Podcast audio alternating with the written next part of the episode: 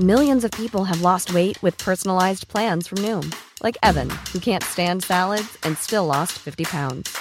Salads, generally, for most people, are the easy button, right? For me, that wasn't an option. I never really was a salad guy. That's just not who I am. But Noom worked for me. Get your personalized plan today at Noom.com.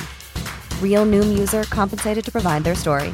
In four weeks, the typical Noom user can expect to lose one to two pounds per week. Individual results may vary.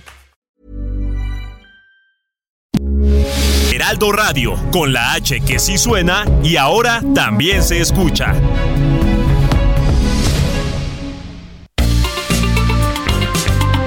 Heraldo Media Group presenta la información y el entretenimiento que usted necesita para estar enterado también en su descanso. Alejandro Sánchez y el informativo Heraldo fin de semana. Por el Heraldo Radio, con la H que sí suena y ahora también se escucha.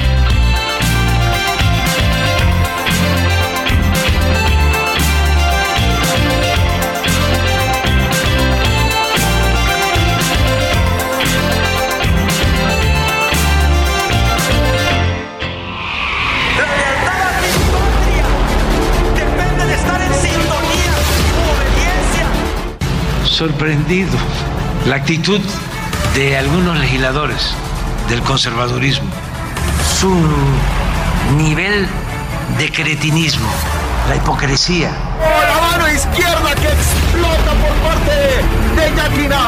Concluyo recalcando que el paquete económico 2023 que hoy entrego es equilibrado, responsable y realista.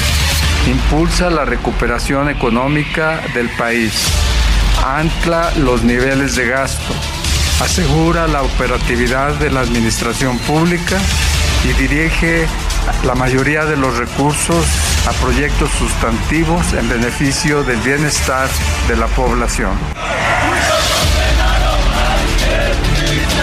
con toda responsabilidad y bajo el principio constitucional de la división de poderes, llevamos a cabo el análisis puntual del paquete económico presentado a fin de cumplir con los objetivos de bienestar que tiene el pueblo de México. Nosotros pagamos al año alrededor de 7 mil millones de pesos de, de pago de deuda, tanto intereses como parte de capital. Nosotros vamos a garantizar que en 2024 vamos a dejar la ciudad menos endeudada de lo que la recibimos.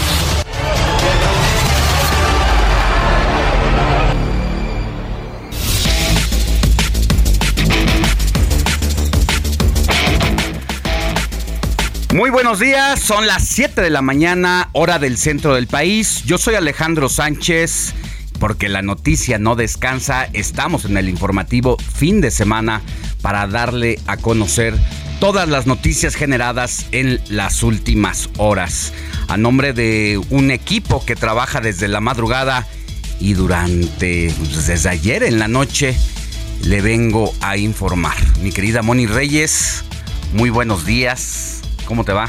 Muy buenos días, Alex, amigos. Robert, ¿qué tal? Pues me va bien, contenta, feliz de estar esta mañana, cuando son las 7 con 3 minutos de este dominguito 11 de septiembre, con ustedes comenzando el día y la invitación, como siempre, para que estas tres horas se queden con nosotros en el 98.5 de FM. No le cambie, porque de verdad tenemos un informativo, como tú dices, la noticia no descansa, pero además comentarios, entrevistas, eh, cosas de chavos, que eso es interesante, y música. Uf, Así es. efemérides musicales y santoral. Efemérides musicales, deportes, entretenimiento con Lalo Marín que nos va a recomendar el- la película de la semana.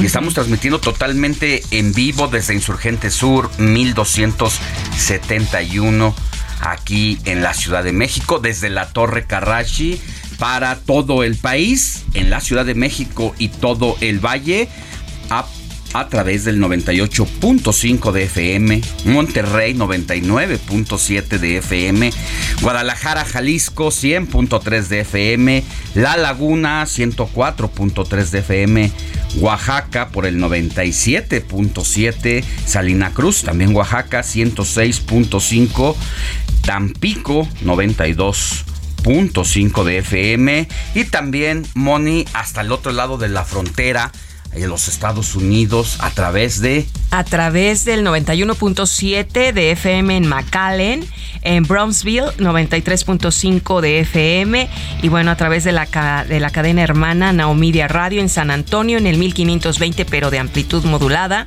y Radio Chicago 102.9 de FM y ya saben a través de nuestro sitio en internet www.elheraldodemexico.com.mx en todo el mundo. Nos saludan desde Alemania Isabel Mejía, dice, bueno, no me pierdo el informativo fin de semana una que otra vez. La verdad no siempre porque pues pues hay que ser honestos, ¿verdad? No siempre tiene tiempo, pero cuando lo tiene nos sintoniza. Y el cambio de horario pues es otra cosa, son ocho horas allá mm, de diferencia y eso hace que a veces la gente esté en otra en otras actividades, pero cuando puede nos sintonizan pues para que sepa lo que está pasando en México y en el resto del mundo. Y bueno, ya también aquí está Roberto Martínez esperando los mensajitos del WhatsApp para que le dé respuestas a todas sus dudas, sus preguntas, entre otras cosas. Mi querido Robert, buenos días. Muy buenos días Alex, Moni y a todo nuestro auditor. Y arrancamos con el informativo fin de semana y ahora esperamos a que se pongan en contacto con nosotros a través de nuestro número de WhatsApp que es el 55 91 63 51 19 para recibir, como dice Alex, todas sus preguntas, sus saludos, felicitaciones y denuncias ciudadanas porque somos el enlace con la autoridad correspondiente. Así es, vamos a estar tres horas, mucha información. ¿Quién no recuerda no sé, Robert, yo creo que todavía eras un bebé cuando fueron los atentados de las Torres Gemelas. ¿Ya sabías caminar? Ya, ya sabía caminar, ya. sabía caminar. Estaba, chiquito, tenía cuatro añitos. Qué lindo. Ya, ya tenía. ¿Y te enteraste? ¿Tus papás lo comentaron o algo? No, la verdad es que tengo vagos recuerdos de esa edad. Entonces, ya más adelante, pues me di me di cuenta de la importancia y el impacto que tuvo. que generó. ¿Dónde estabas tú, Moni, cuando pasó esta situación? Pues yo estaba recibiendo una casa que compré en Morelos, exactamente en esa fecha. Y bueno, no ese día porque fue entre semana. Ah, no, ¿sabes dónde estaba dando clases? Ah, estaba yo en el salón, en el aula del piso de hasta arriba de la Carlos Septién García, son cuatro pisos, y estaba yo dando clases y teníamos por obviedad prendido el televisor, ¿verdad? Siempre para estar en una clase noticias, claro, claro. de periodismo. Claro, estaba yo dando noticieros en radio en el cuarto semestre y de repente estamos viendo pues el canal eh, de Televisa a Jorge Berry. Vivo. A mí me tocó verlas. Yo estaba preparando para irme a la universidad porque tenía un examen y solamente iba a presentarlo y había salido tarde, iba a salir tarde de casa y acababa de salir de bañarme, estaba viendo a Jorge Berry. También. Cuando de pronto veo una de las torres gemelas, la primera, el impacto consumiéndose poco a poco ya con el gran eh, hongo de humo sobre la copa de ese rascacielo, cuando en vivo y a todo color, de repente vi cómo llegó el otro avión y se impacta en la segunda torre gemela y uno no daba crédito, no podía creer lo que estaba viendo. película, Era una película de ciencia ficción y bueno, de ahí todo lo que devino claro. y cómo cambió el mundo, pues ya estaremos hablando también y recordando más sobre los 21 años de uno de los atentados más deleznables de la humanidad, donde pues eh, cambió el mundo, cambió la seguridad internacional, la manera de moverse, de trasladarse, la geopolítica, en fin, hay tanto todavía que analizar y cosas que se siguen sabiendo poco a poco. Así, así arrancamos con la información.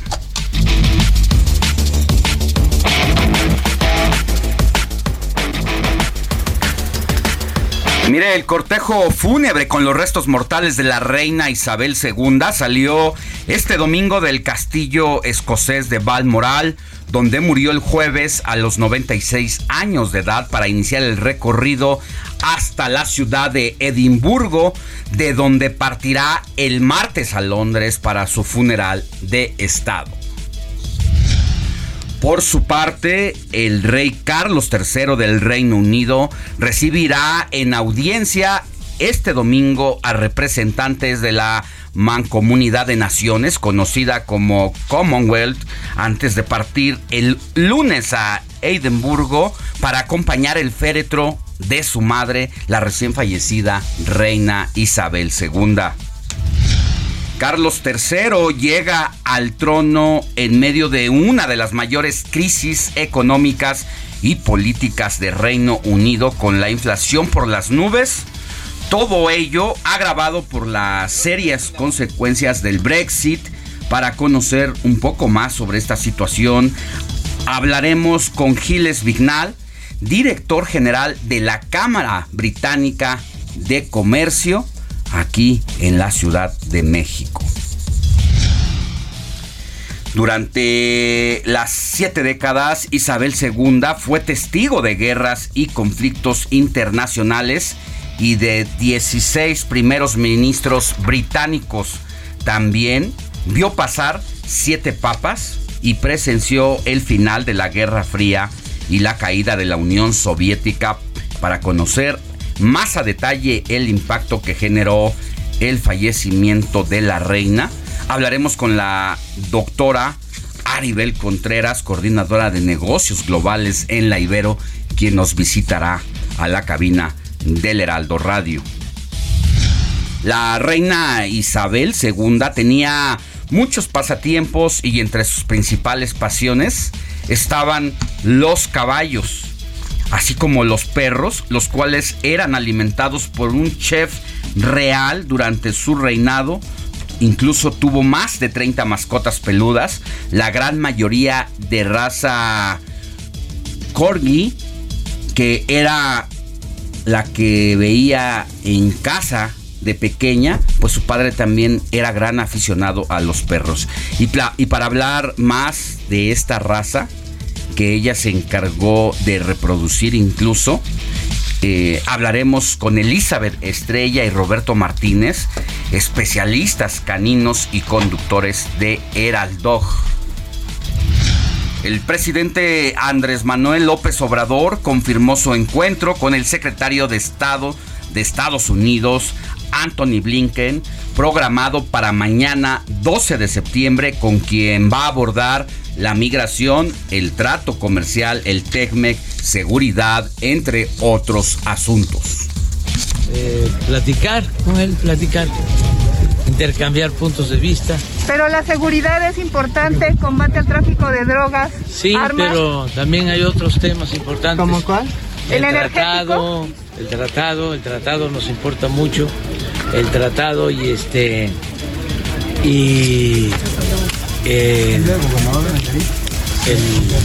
tema migratorio, que se apoye y no se maltrate a nuestros paisanos migrantes.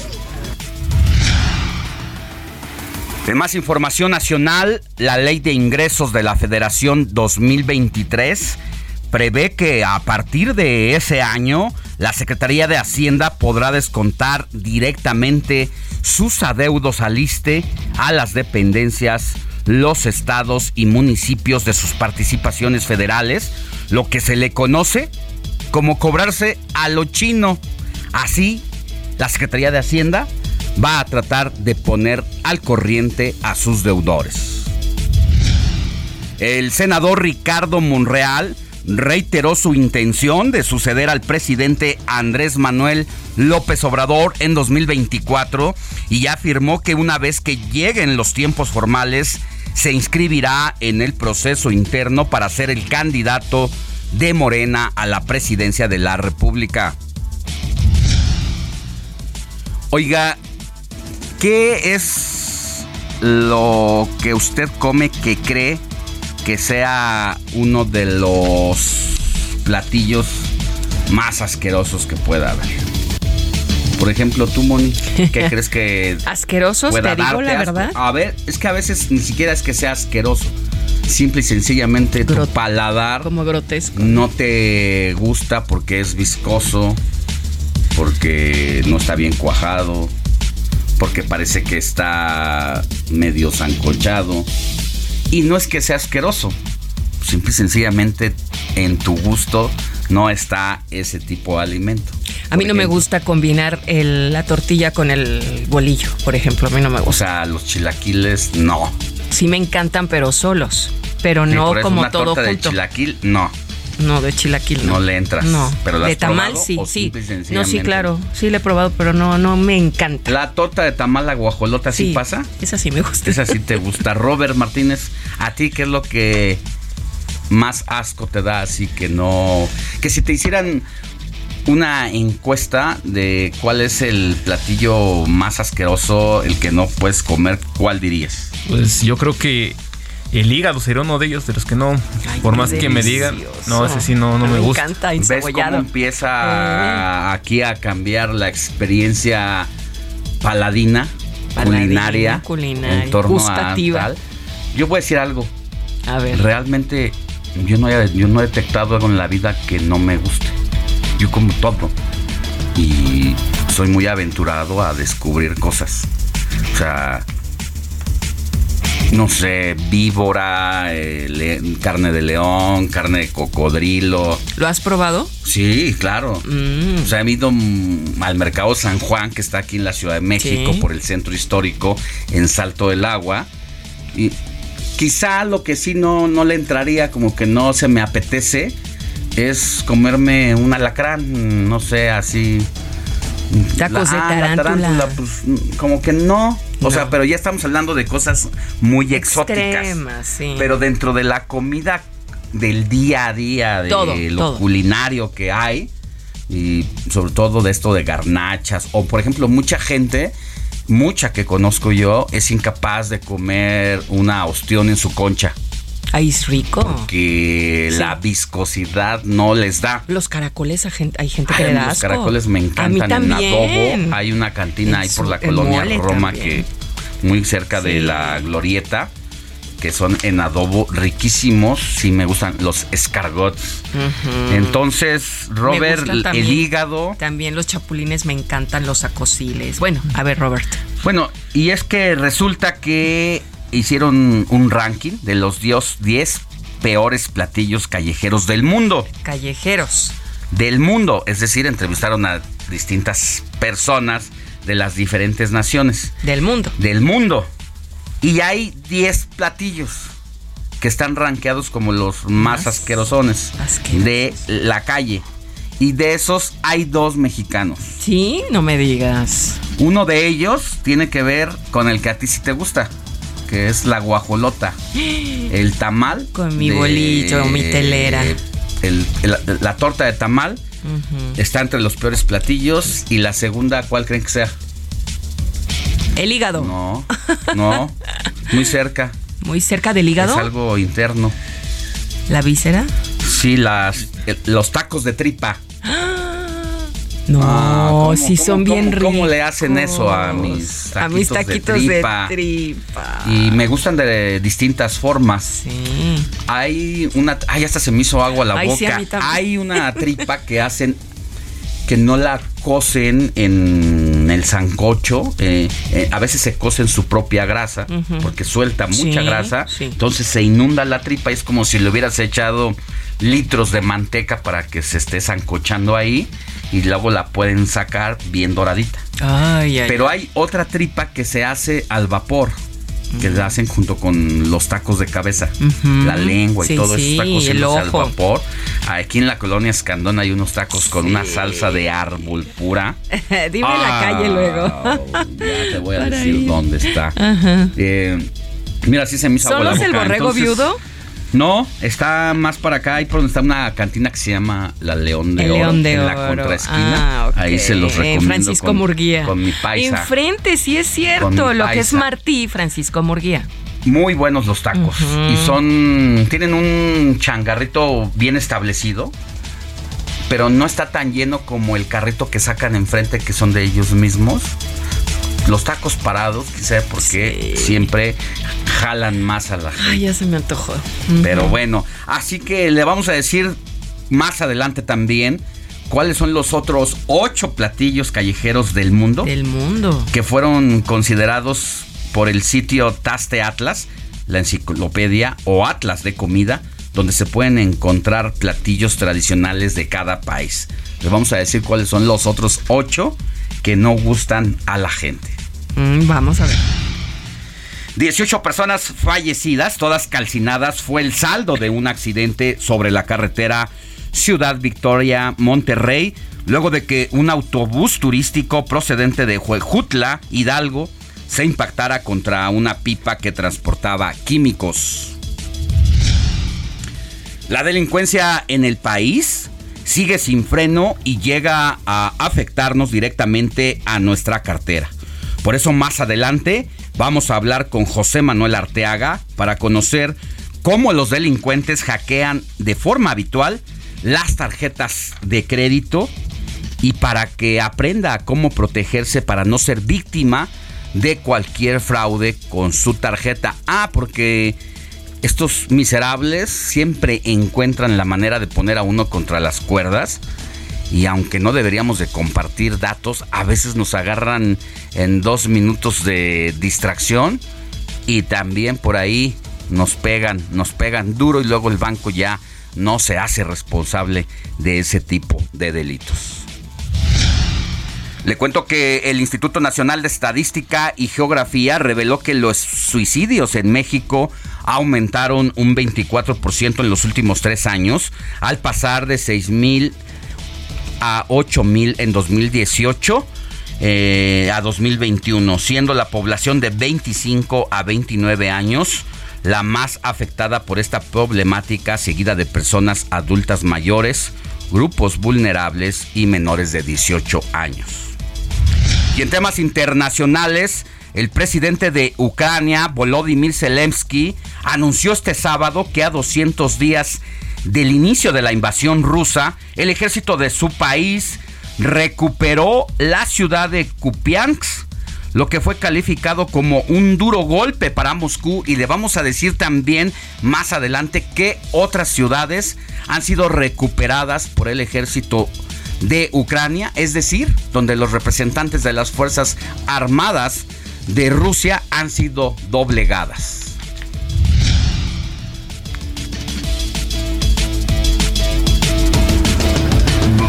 Vámonos con Moni Reyes. Mi querida Moni, que nos tienes el santoral y que nos digas a quién tenemos que correr a abrazar en este dominguito 11 de septiembre. Con mucho gusto, Alex, pues hoy es día de Pafnucio. Pafnuncio. Ay Dios, me cuesta trabajo mencionarlo, pero es día de San Pafnucio. Así es que no conozco a nadie. No, tampoco. Es más, ni lo había escuchado. pues tú, Robert. No, menos, no, me suena. ¿No te suena? Como Daniel, ¿Daniel le suena? A ver. A ese sí. Dani, Elías. También, Elías. Elías también. Juan Gabriel completo, ¿eh? Solo conozco uno. Y que ya y que ya eterno. Eterno por, siempre. Pero no, no conozco a alguien ah, más que se llame Juan Gabriel. Pues agárrense porque ahí vienen otros dos nombres, paciente y sacerdote. Ah, ah caray. Pues yo soy doña Paciencia, es mi santo. Mira nada más. y sacerdote, pues aquí no sé quién tenga y le que usted ese nombre, ¿verdad? ni, a monaguillos Pues puede ser Héctor Vieira, ¿no? Ah, podría ser, podría entre paciente y sacerdote. ya la hicimos. bueno, Pafnuncio, Daniel, Elías, Juan Gabriel, paciente y sacerdote. ¿Y nos da tiempo de leer un poquito lo que es su historia o nos vamos a corte? Bueno, vámonos a rápidamente, mi querido Ulises, en el control técnico. San Pafnucio fue un obispo de Egipto quien durante la persecución a Galerio Máximo confesó su fe y se le sacó un ojo, se le cortó un tendón del pie derecho y se le envió a las minas. Cuando llegó la paz pudo asistir al concilio de Nicea, donde defendió la divinidad de Jesucristo. También defendió que los sacerdotes que ya estaban casados pudieran vivir con sus esposas. Celebrar el santo es conmemorar la vida ejemplar de aquellos cristianos que nos precedieron y que llevan nuestro nombre. Por eso cada fin de semana, Alex, estamos mencionando los nombres de cada santo. Pues allá, ahí están los santorales de hoy. Solamente me quedé con Daniel, Elías, y Juan Gabriel. Juan Gabriel paciente, sacerdote, entre otros. Entre Pafnucio. Muy Gracias. Bien. Muy bien, nosotros nos vamos a una pausa y vamos a regresar con Roberto Martínez para que nos dé el WhatsApp donde puede escribirnos para presentar sus denuncias, sus quejas, sus felicitaciones o mandarnos una foto de lo que está desayunando para que empiece a abrirnos el apetito. Que nos antoje. Pausa y volvemos con más. Ya llegó.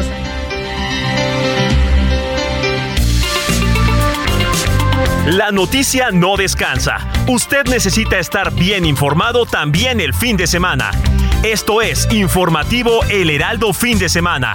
Regresamos.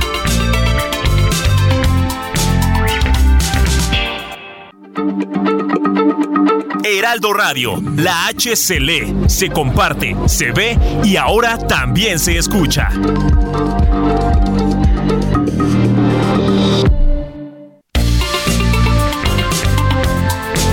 Siga en sintonía con la noticia. Alejandro Sánchez y el informativo Heraldo fin de semana. Continuamos.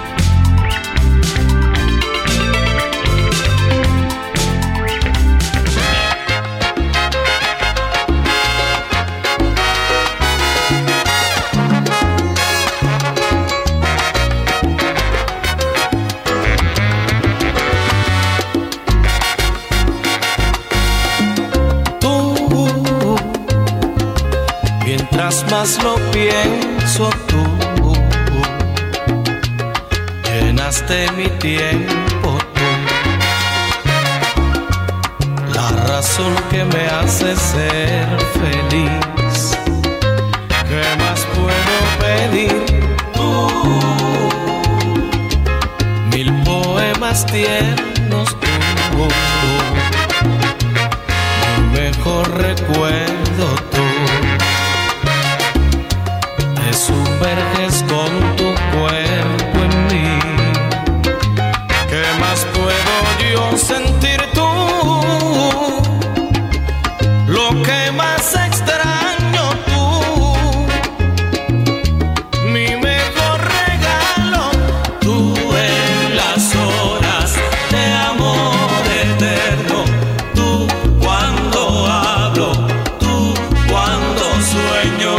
con este tema de salsa empezamos el, el, segundo segmento de la primera hora, es decir, son las 7 de la mañana con 32 minutos, hora del centro del país. ¿Y qué estamos escuchando? Héctor Vieira, buenos días.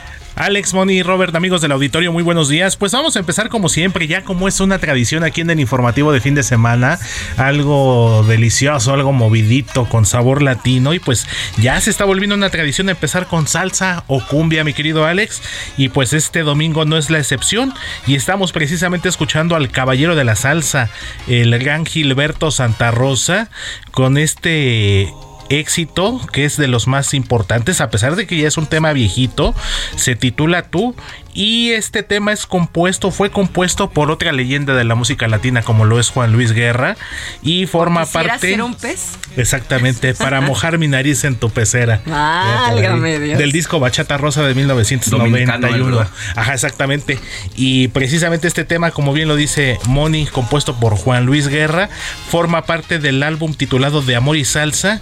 ¿Y por qué lo estamos escuchando, Alex Moni? Porque eh, ya en unos días más, para ser exactos, el próximo 20 de septiembre estará cumpliendo 34 años del lanzamiento de este tema y de este material discográfico que se estrenó el 20 de septiembre de 1988. Hace 34 años, Alex ¿qué andaban haciendo? Cuéntenme.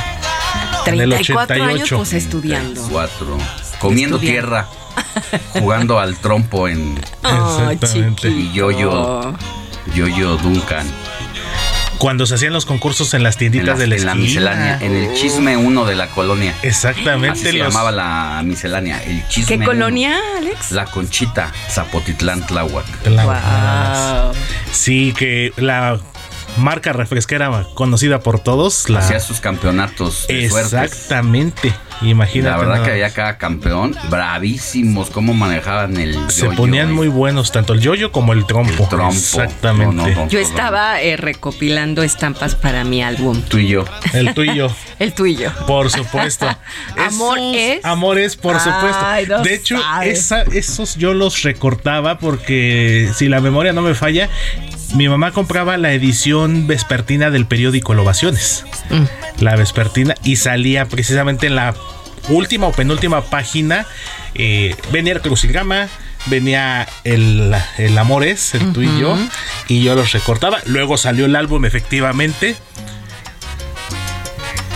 Y por ahí nos están recordando la, la- la La gloriosa página página tres. 3. ¿Qué tenía la página Ay, 3? por favor, descríbelo. Ah, Estaba de peluche. había de- estaba de peluche. Ya. Hijo, Imagínate yo estaba comprando mis revistas Tú, que era una revista muy De famosa de niñas. juventud, de niñas. La joven. Sí. De niñas juvenil. bien. Claro. Era como, ¿cómo se llama la chica de Morelos que Yuya? Como Era la como youtuber. la Yuya de porque te enseñaban en a revista. arreglarte, a, A, maquillarte, qué carrera estudiar, qué hacer si tu novio te engañaba, chalala, no, mil La cosas. sección Trágame Tierra, si mal no recuerdo. ¿no? Que oh, por Dios, sí. anécdotas las sí, lectoras. Sí, algunas yo era fan, tuve todas las revistas hasta que mi mamá después ya Que fue decidió la- eliminarlas. Fue la tú y luego ya salió otra vez la Portísima. Sí, ya, pero esas ya son más recientes, pero la tú es de las primeras. Y yo, por ejemplo, era la, la Notitas Musicales, era la, la revista que en aquel ¿No entonces- leías el libro vaquero? No, ese sí no te lo venía Ese no nos tocó. El Ah, así Pero soy, sí. eh, dice, no, el así soy y qué. Ese sí. Así soy y qué. metí. Pero bueno. Las aventuras de Capulinita, que era la versión de bolsillo, todavía eran buenísimos. El Condorito, todo lo que manejaba la extinta editorial Vid. No, hombre. Qué buenos tiempos. Y mira, acompañados Y mira, con Gilberto. Santa Rosa con este tema de 1988, Alex. Mora. Gracias, Héctor. Buen día. En mis melodías, das luz a mi pensamiento. Siempre mientras más lo pienso, mi sonrisa, mi alegría, mis penas y mis tormentos. Siempre tú, esa eres tú. Mientras más lo pienso. Sí, ya tenemos aquí un saludo.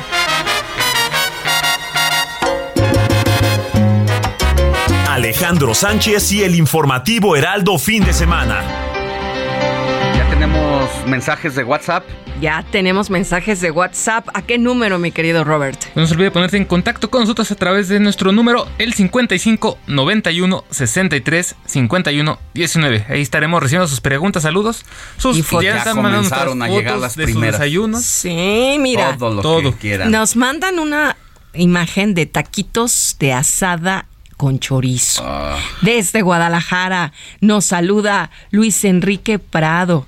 Y sabes qué nos dice Alex y Robert, ya tengo algo de tiempo escuchándolos y me encantan. ¿De dónde nos llaman? De Guadalajara. Ah, porque allá estamos a través del 100.3. del 100.3 de FM en Guadalajara y toda la zona metropolitana de Jalisco. Así es. Por otro lado, tenemos Monterrey, Nuevo León, mi querido Alex. Muy buenos días, Alex, Moni. Felicidades por el programa. Mil bendiciones. Soy la señora Vicky desde Monterrey, Nuevo León, la Sultana del Norte. Y desde Oaxaca. Ay, mira qué bonito recorrido.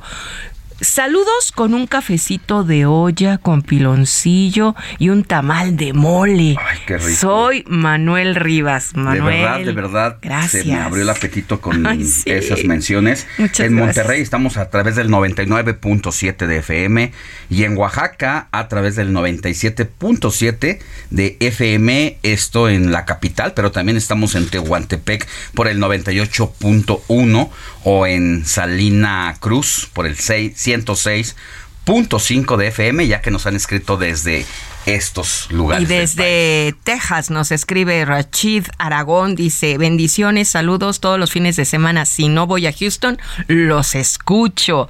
Gracias, gracias, gracias. Pues muy bien, vámonos con la información. Robert, repite el WhatsApp antes de que vayamos a la información. Nuestro número de WhatsApp es el 55 91 63 51 19. Muy bien, Ahí Robert. estaremos esperando sus mensajitos, sus felicitaciones y todo lo que nos quieran enviar. regresamos más adelante contigo. Por lo pronto es hora de ir con Noemí Gutiérrez, quien tiene información sobre las actividades del presidente López Obrador realizada ayer en una gira que hizo por Zacatecas, Durango, Nayarit y Jalisco, donde se está solicitando la presencia de la Guardia Nacional y en la presentación del plan de justicia para el pueblo Huicarica, dijo que nos da mucho gusto también que muy contrario a lo que podría pensarse que en los cuatro estados están rechazando la Guardia Civil, pues no, no es así, es todo lo contrario, están pidiendo la presencia de la Guardia Nacional. Como parte de su gira de fin de semana, el presidente Andrés Manuel López Obrador visitó el poblado de Santa Catarina en Mezquitic, Jalisco. Reconoció que hay grupos muy poderosos de la delincuencia.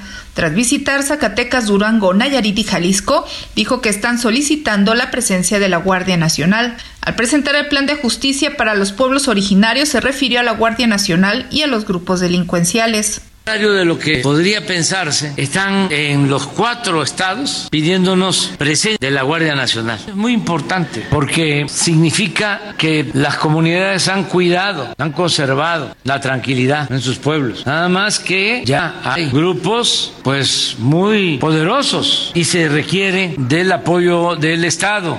Dijo que en las comunidades de los pueblos originarios se brinda seguridad de forma voluntaria y a los que participan se les denomina topiles. Ahora se necesitan los topiles, hay que seguir con la tradición y con la costumbre, pero también con la Guardia Nacional. Y por eso yo le voy a solicitar al general Luis Crescencio Sandoval González, secretario de la Defensa, que nos presente un plan integral para toda la región y que podamos construir los cuarteles necesarios de la Guardia Nacional para que tengan ustedes seguridad del plan de justicia dijo que se resolverá el problema agrario para que se restituyan las tierras. A esta comunidad el primer mandatario llegó en helicóptero acompañado del secretario de la Defensa Nacional Luis Crescencio Sandoval, el vocero presidencial Jesús Ramírez Cuevas, entre otros. Hasta aquí mi reporte. Muchas gracias, Noemí Gutiérrez, y vámonos a las actividades de la jefa de gobierno y de los asuntos de la Ciudad de México, porque la Secretaría de Cultura de la capital presentó este sábado en seis de las once estaciones del trolebús elevado una oferta artística con 24 representantes del arte circense, música y danza. Carlos Navarro, tú tienes toda la información. Buenos días, Alex Simoni. Les saludo con gusto a ustedes y al auditorio y les comento que la Secretaría de Cultura de la Ciudad de México presentó ayer en seis de las 11 estaciones del trolebús elevado una oferta artística con 24 representantes de arte circense, la música y la danza. Los artistas se presentaron de manera simultánea a lo largo del nuevo trayecto que correrá por Ermita Iztapalapa, de Constitución de 1917 a la UASM Casa Libertad. Desde las 9 horas de ayer se dieron cita a la compañía Circo para la Inclusión Social, quienes presentaron en la estación Mellehualco un espectáculo de arte callejero circense como zancos, malabares y monociclos, así como dúo de dos, que llevó también el arte del equilibrio, la manipulación de objetos, la danza clown, la acrobacia a la estación Itzahuitzin, así como la ventana de enfrente presentó la magia del clown en Acatitlán. Comparsa La Bulla trasladó el teatro de calle con circo, música viva y comedia a la estación Tecoloxtitlán cargado de un mensaje a favor del cuidado del medio ambiente y la sana alimentación. Recordemos que hoy, 11 de septiembre a las 11 horas, la jefa de gobierno Claudia Sheinbaum en compañía de su gabinete estará dando el banderazo de salida para las pruebas operativas del trolebús elevado. Será durante dos semanas que los operadores se van a familiarizar con este sistema para así recibir usuarios. Incluso ayer, vecinos de la alcaldía de Iztapalapa, para ser precisos 800, ya recorrieron esta zona para ver cómo va a estar funcionando. Alex Simoni, la información que les tengo. Carlos, que tengas buen día. Y mire, el que sería el único trolebús elevado del mundo, por fin iniciará pruebas en Iztapalapa con un gran evento que ha sido esperado por muchos en esta alcaldía, ¿o no, Roberto? Exactamente, Alex. Pues mira, solo para comentarte que este trolebús elevado se aplazó 17 meses tan solo, tan solo. Al anunciar el inicio del proyecto en, mar, en mayo de 2020, la Secretaría de Obras indicó que la primera etapa de la construcción sería desde Constitución de, desde el Metro Constitución 1917 hasta la UAC que quedaría lista en abril de 2021. Imagínate, ya desde abril de 2021 se fue pasando la fecha de inauguración y todavía esta semana hubo, y ayer ya lo veíamos en, el programa del informativo con el motorreportero, que estaban a trabajos forzados para terminar justamente el día de hoy con, para llevar a cabo el inicio de estas pruebas. O sea que esta mañana se debería de estar inaugurando ya la obra terminada. Ese fue el compromiso Exactamente, por parte de la autoridad. Inician las, inician las pruebas a las 10 de la mañana, es el inicio. Tienen programado esto. Sí, pero la pregunta es, ¿sí debía estar terminada? Y como no lo terminaron, ahora lo anuncian como pruebas. ¿O nunca estuvo eh, el compromiso de que iba a estar terminada ya y que iban a hacer pruebas nada más? ¿Cuál es la situación real? Pues la situación es que este al inicio se, se esperaba que estuviera terminada la obra, Ya. pero con decirte que, por ejemplo, yo todos los días paso, me toca pasar por ahí, y ayer en la tarde, más o menos como a las 4 de la, del- de la tarde, estaba este todavía la gente trabajando, había varias partes donde A marchas estaban forzadas. a partes- marchas forzadas, y todavía hoy en la madrugada seguía la gente ahí a Ya. marchas forzadas. O sea, no está terminada la obra y para no quedar mal, pues la autoridad decide solo hacer una especie pues de de prueba, de prueba, más no que vaya a quedar funcionando. Ya sabe, este tema de las obras que son un relajo en nuestro en nuestro país, sobre todo pues en las obras públicas, no siempre salen las cosas como se eh, compromete la autoridad. Y ahora sí, pues ya le decíamos sobre este estudio, el ranking de los 10 peores platillos callejeros del mundo, que fue publicado por el sitio Taste Atlas, es la enciclopedia o atlas de comida, donde se pueden encontrar platillos tradicionales de cada país, así como recetas, ingredientes locales y una guía de restaurantes ubicados en cada región. Entonces la guajolota y los tacos de tripa están entre los 10 peores platillos del mundo. Pero la torta de tamal o guajolota como se le conoce en el territorio chilango, que es muy de aquí de, De la de la ciudad, ha sido el desayuno para muchos y almuerzo para otros. Se encuentra en la posición número 6 del top 10 de las peores comidas callejeras en el mundo. Pero ¿cómo? Si son tan deliciosas y además pues se pueden encontrar diferentes variedades de sabor.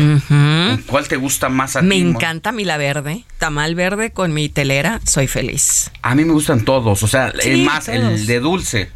El tamal de dulce me encanta.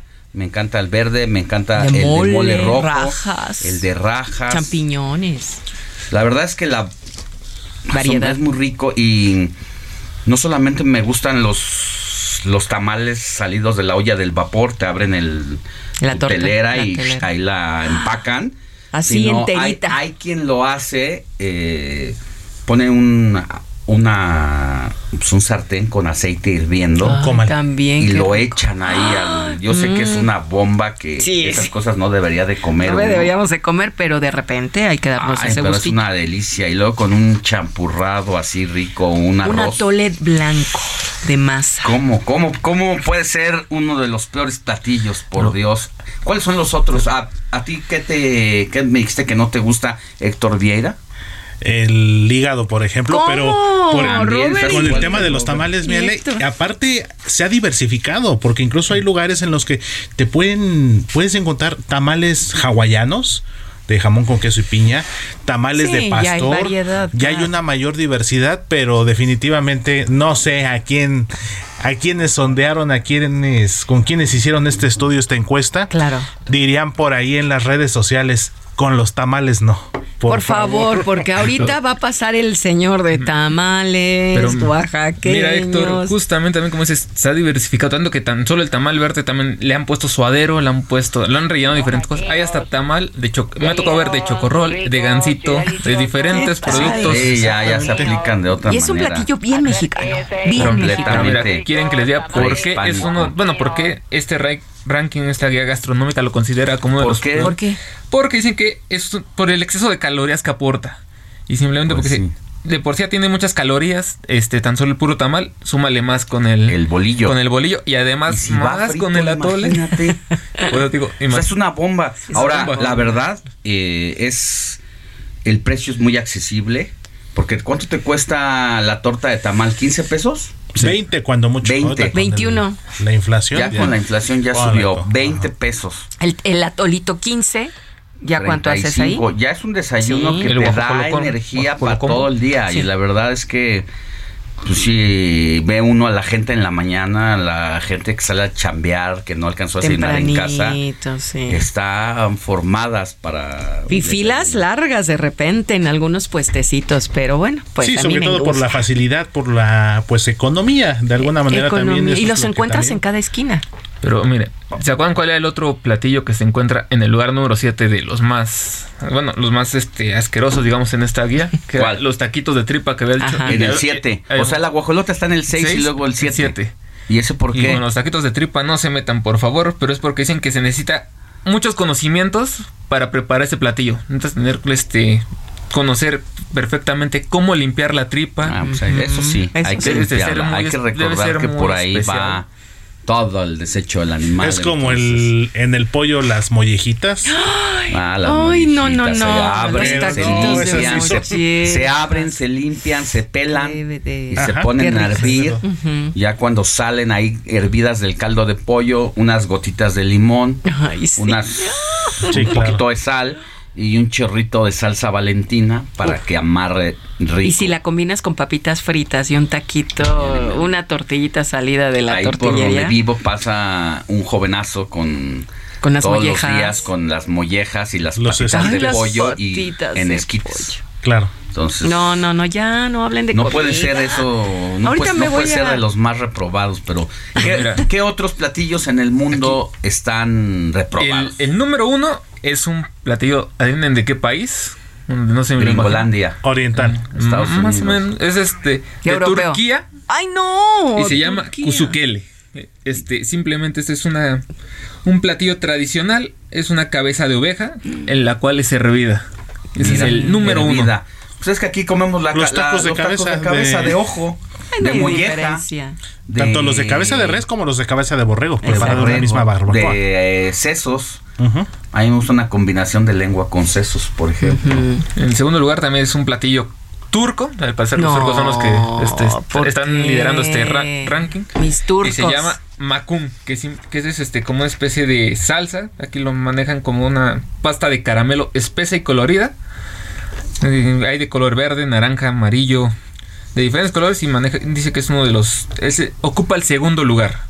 Y fíjate que ellos también, Alex y, y amigos, yo creo que hablarán lo mismo que nosotros de nuestras tortas de tamal, de tripa, tacos y todo, de que es sabrosísimo, que cómo es posible que los ranqueen así, ¿no? Claro. Porque también están en su país de origen y pues saborean diariamente este tipo de platillos.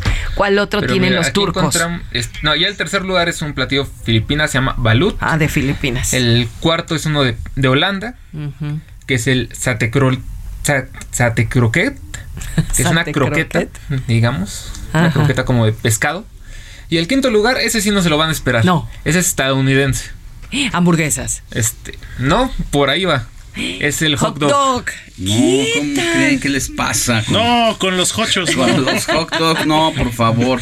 Con el perro caliente. Bueno, Y mire, no, les voy a dar un, este, un, platillo que también nos gusta mucho aquí en el país, que ¿Cuál? también lo consumimos mucho en los puestitos de las esquinas, que también este ocupa el lugar número 12 y es una, una torta. Adi- Adivinen de cuál es. ¿de qué? La La, cubana. torta cubana, exactamente. De Torta todo. cubana. ¿Qué lleva la torta cubana? Piña. Lleva jamón, piña, Queso. huevo, Queso blanco, queso milanesa, amarillo. queso blanco, chorizo.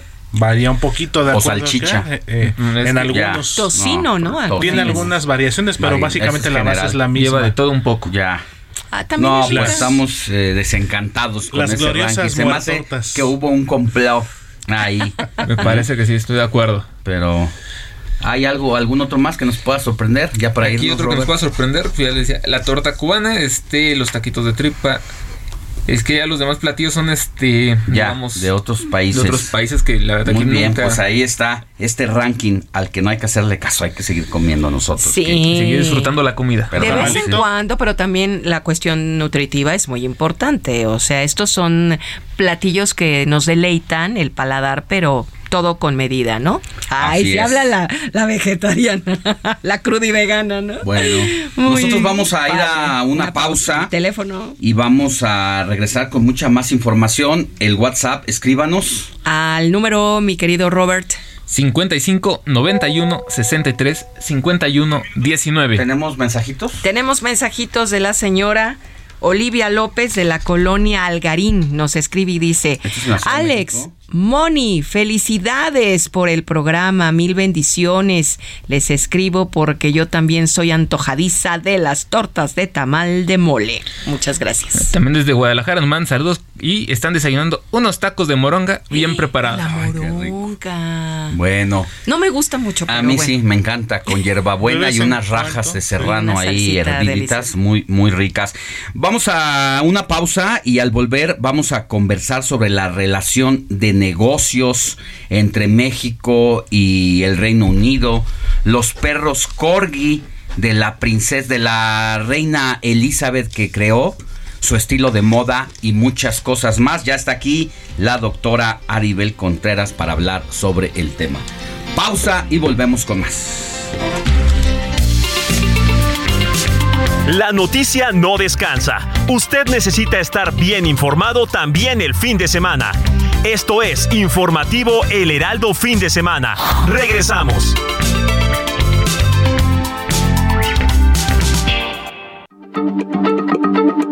Heraldo Radio, la H se lee, se comparte, se ve y ahora también se escucha.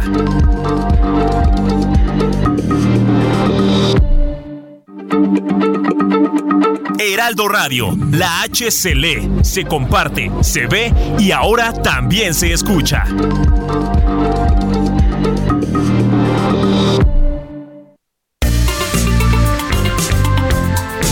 Siga en sintonía con la noticia. Alejandro Sánchez y el informativo Heraldo fin de semana. Continuamos.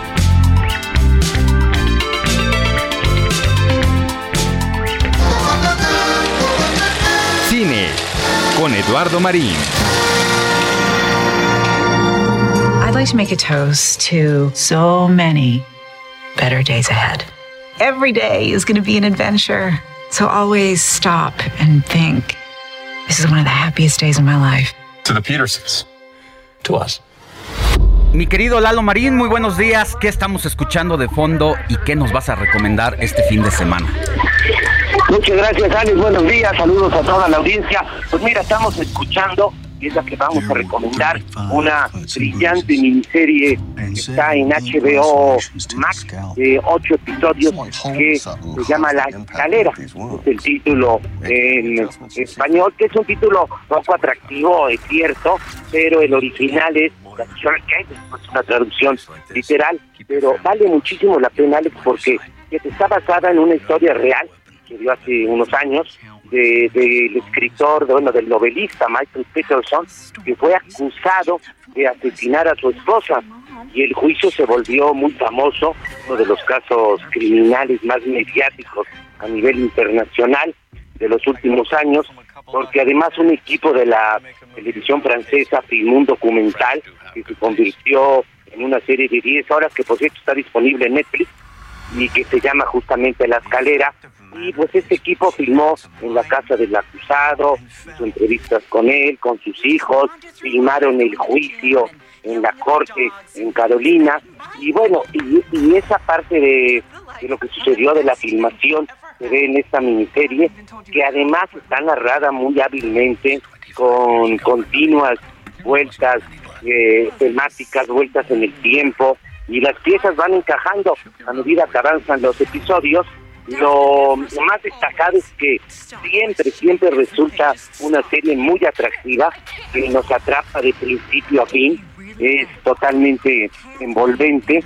Y bueno, lo interesante también es que no ofrece una postura, una conclusión tajante, es como la vida misma, hay diferentes versiones, es difícil saber qué sucedió en realidad. Eh, está la versión de la fiscalía, la de los abogados defensores, hay otra que plantea un destino de alguna posibilidad que pudo haber ocurrido y con esta eh, muerte de la esposa del novelista, pero vamos, la serie no da ninguna versión concluyente y así pues el espectador, cada uno de nosotros, debe sacar su propia conclusión como si fuéramos parte del jurado. Esa parte está totalmente apegada a la historia real. Eh, realmente nunca se supo qué pasó en realidad. No voy a contar qué, qué pasa con el acusado para no hacerla de spoiler, pero es una crónica de vida, es una crónica de relaciones humanas, un retrato de la psicología humana. Eh, En verdad vale mucho la pena, como decía Alex, es una miniserie de solo ocho episodios y el reparto pues está encabezado por uno de los grandes actores contemporáneos que es el inglés Colin Firth, que por cierto se ganó el Oscar hace 10 años precisamente interpretando al papá de la reina Isabel, Jorge VI, en el discurso del rey. Así que todo pues funciona muy bien en esta miniserie, es apasionante, siempre se ve con gran interés, es La Escalera en HBO Max. Ya, entonces es un caso que conmocionó a la opinión pública a principios de este siglo, por ahí del 2001, y que... Sí, mira, eh, los hechos suceden exactamente al principio, pero del juicio y todo lo que, lo Se extendió. después eh, eh, eh, pasa durante muchos años después y realmente su conclusión es apenas eh, hace unos cuatro o cinco años. Ya. Y entonces ya fue abordada la historia en un primer intento de narrativa por parte de la plataforma Netflix. Exactamente, en el documental eh, francés querían hacer un documental eh, cuando desde que se empezó el juicio, cuando empezó a sonar el caso, los franceses se con- tenían tanto material de filmación que se convirtió en una serie de 10 episodios que eh, se puede ver en Netflix y, y la filmación de este documental pues es parte esencial también de esta miniserie porque ellos, eh, los equipos de filmación francés fueron parte esencial, básica también de la historia. Incluso hubo, hubo ahí una relación que fue real también y que la vemos en la miniserie entre el novelista acusado del asesinato de su esposa y una de las de la, de la editora que era parte del equipo de producción francés de este documental. Historia tras Una historia dentro de esta... Ajá. Así que realmente es envolvente, es muy atrayente. Y como decía al principio, Alex, pues el título sí luce poco atractivo al principio de la escalera, que uno se pregunta qué es eso, pero sí es el título del documental original en el que está basada la, la serie y así se llama en inglés, The Chair. Pero entiendo que el título obedece a que la esposa de este novelista asesinada aparece precisamente al pie de la escalera de la casa, ¿no? Exactamente, exactamente.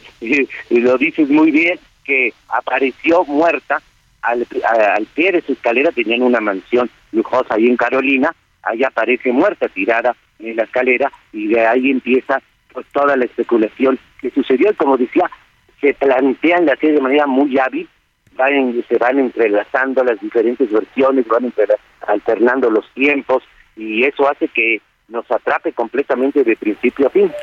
Mucho suspenso para saber qué pasó y descubrir cómo y quién asesinó a esta persona. Que tengas buen día, mi querido Lalo. que, que Y nos interpreta además existe Tony Collette, que también es una de las grandes actrices eh, del cine actuales, del cine Ya. de la televisión. Pues cómo no va a llamar la atención entonces por el drama que tiene la historia propia más el elenco, bueno, pues hay que verla. Así es, es La Escalera en HBO Max. Alex. Que tengas buen día, un abrazo. Muchas gracias, feliz domingo, buenos días.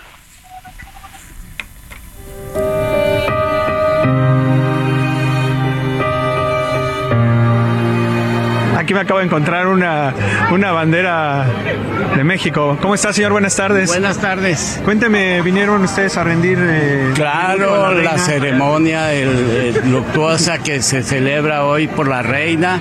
Estamos eh, con la familia, con el príncipe. Eh, Dios bendiga al príncipe y que sea un una monarquía mucho mejor que la que hemos tenido, que la reina se nos va, pero nos deja un buen legado. Nos deja un buen legado tanto a los británicos como a, a nosotros como mexicanos. Es impresionante ver la cantidad de gente que hay ahora y, no, no solamente se reúnen para, para ver a, a la familia realeza, vienen aquí para, para darle apoyo a la familia, ni siquiera para verlos. Es, impresionante todo el apoyo que, les da el, país y, pues de todos los países, vaya, que puedes ver aquí. ¿Viviendo aquí se convirtió en tu reina Isabel II? Todavía no, va a ser el príncipe, eh, perdón, el, el rey Carlos el que va a ser mi, al que le voy a rendir homenaje.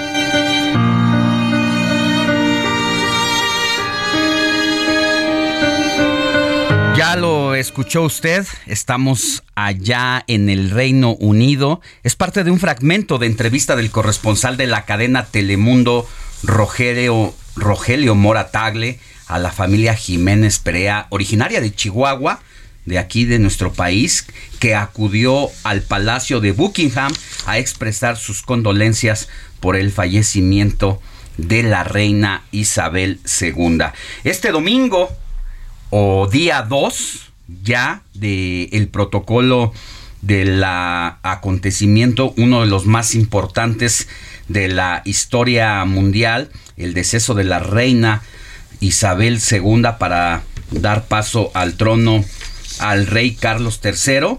En este día el féretro de Isabel viajará hasta Edimburgo, la capital escocesa, donde reposará en el salón del trono del palacio de allá. Entonces es el día 2 y por eso agradecemos que hoy esté con nosotros aquí en el estudio a una de las personas que más sabe de estos, de estos asuntos, la doctora Aribel Contreras, coordinadora de negocios globales de la Universidad Iberoamericana. Muchas gracias, doctora Aribel, por haber estado aquí de visita en el estudio. Muy buenos días, Alex. Al contrario, un gusto y agradecida de poder estar aquí con todos ustedes, con toda la audiencia, para poder platicar, pues, cómo es que este eh, movimiento telúrico está sembrando al mundo entero y no únicamente la corona británica, Alex. Definitivamente es eh, la figura de la reina Isabel conectada a la geopolítica,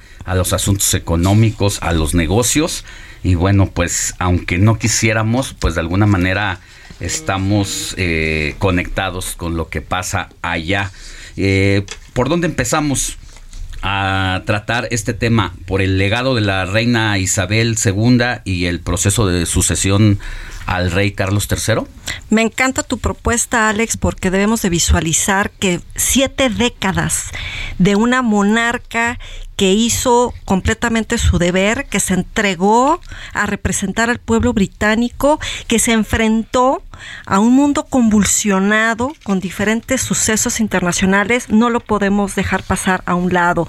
Un legado que quedará marcado a través de los libros de historia del Reino Unido, pero también de la historia mundial, puesto que ella representó este pilar, esta piedra angular para fortalecer y hacer un llamado a la unidad al interior, no solo del de, Reino Unido, sino de esta mancomunidad de 54 56 naciones donde están cobijadas por este protectorado y donde a lo largo de estas décadas que hemos visto desde la Guerra Fría, pero también el colapso de la Unión Soviética, donde el Reino Unido le toca vivir e ingresar a la OTAN, una alianza militar, donde el Reino Unido hace una transición y fortalece mucho su economía, pero su peso político a través de este asiento permanente dentro del Consejo de Seguridad de las Naciones Unidas, pero también que es miembro permanente del G7, que es el grupo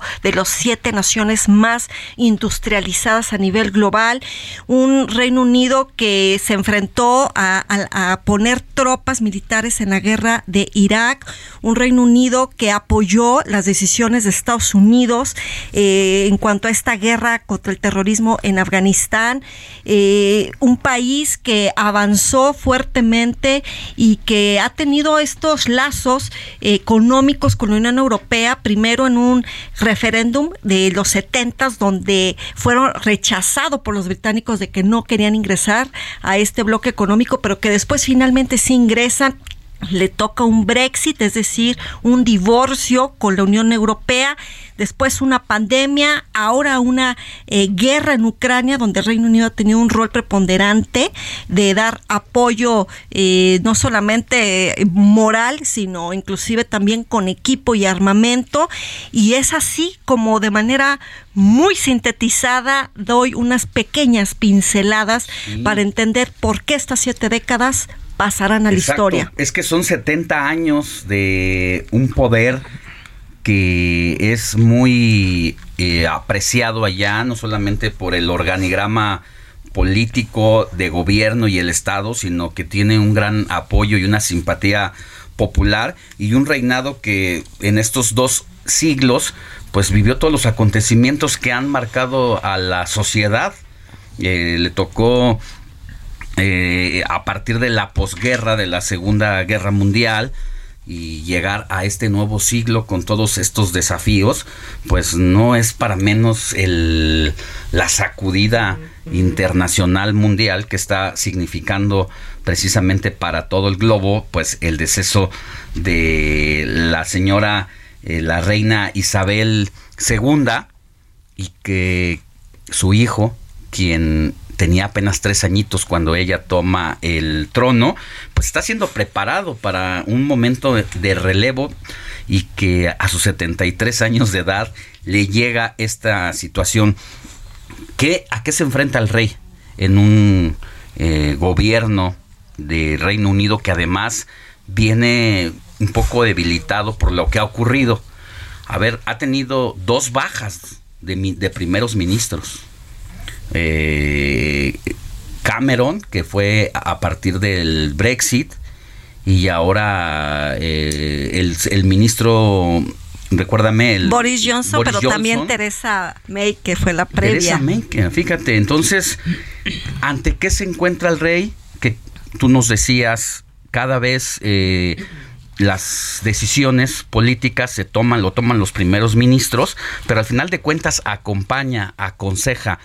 ¿Cómo, eh, a qué se enfrenta el rey ante estas circunstancias? Me encanta tu pregunta, Alex, porque me parece que la audiencia eh, eh, tiene esas incógnitas, ¿no? O sea, oye, ahora cuáles van a ser los nuevos desafíos, porque el que te proclamen rey no nada más es traer la corona e ir a eventos protocolarios, es una responsabilidad sobre tus hombros enorme, de ahí que algunos caricaturistas lo pintaron con unos zapatos demasiado grandes y con una corona que se le caía de la cabeza. Es decir, la gran responsabilidad que tiene sobre sus hombros ahora es representar al pueblo británico, pero también eh, llevar a cabo todo lo que su eh, mamá dejó durante estos últimos años, que era representar a 600 organizaciones no gubernamentales en eventos de caridad. Él tendrá que acordar semanalmente con la primera ministra, Liz Truss, una primera ministra nueva, que también trae en paralelo muchísimos retos, Alex, porque ella eh, pues se acaba de estrenar, se enfrenta a recibir un país pulverizado políticamente, pero eh, con un tsunami económico por la inflación de que alcanzó ya un 10% y donde eh, él como rey pues tendrá que eh, a la distancia y con seriedad pero con respeto con en cuanto a esta línea delgada que divide a un jefe de estado con un que es él con un jefe de gobierno que es la primera ministra Liz Truss y, y donde al final del camino Reino Unido tiene que avanzar para que otro de los grandes retos que yo veo, Alex, es el hecho de que puede ser hoy la gran coyuntura, es decir, la tormenta perfecta para que Escocia avance nuevamente, no hoy, no mañana, pero sí eh, en un corto plazo o mediano plazo, avance nuevamente en retomar su proceso de independencia, pero también veamos países como Australia que han venido empujando cada vez más una transición de dejar la monarquía para avanzar hacia una creación de una república, como el año pasado lo, lo, generó Barbados. Esa es la gran incógnita que me parece que pulula en el ambiente de cuál es el destino que tiene la monarquía, si va a sostenerse como lo ha sido hasta ahora, después de más de, no sé, tres siglos de que se creó, se dice que por derecho divino es que nace la realeza, ¿no? Son como los, las familias escogidas por Dios para ser representadas en la tierra. Realmente sigue teniendo la fuerza y sobre todo con un rey como es ahora Carlos III, que al parecer es poco empático ante la sociedad.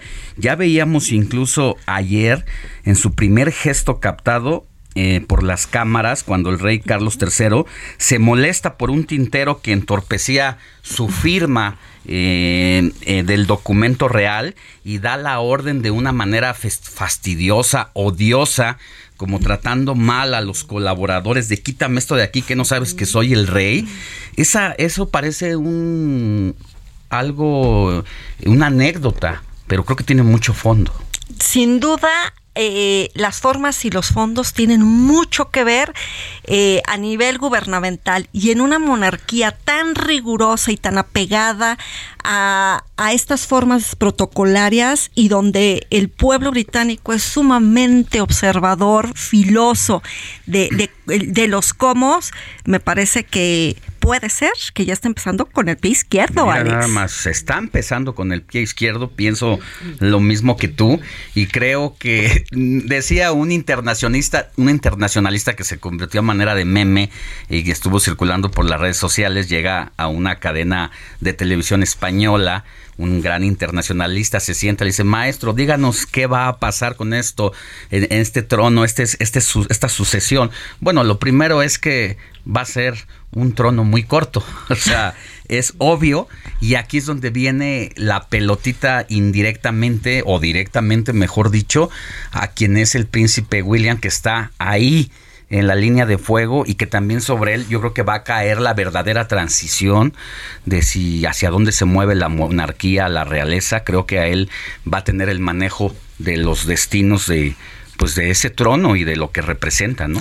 Sabes, Alex, acabas de decir la palabra mágica, la línea de fuego.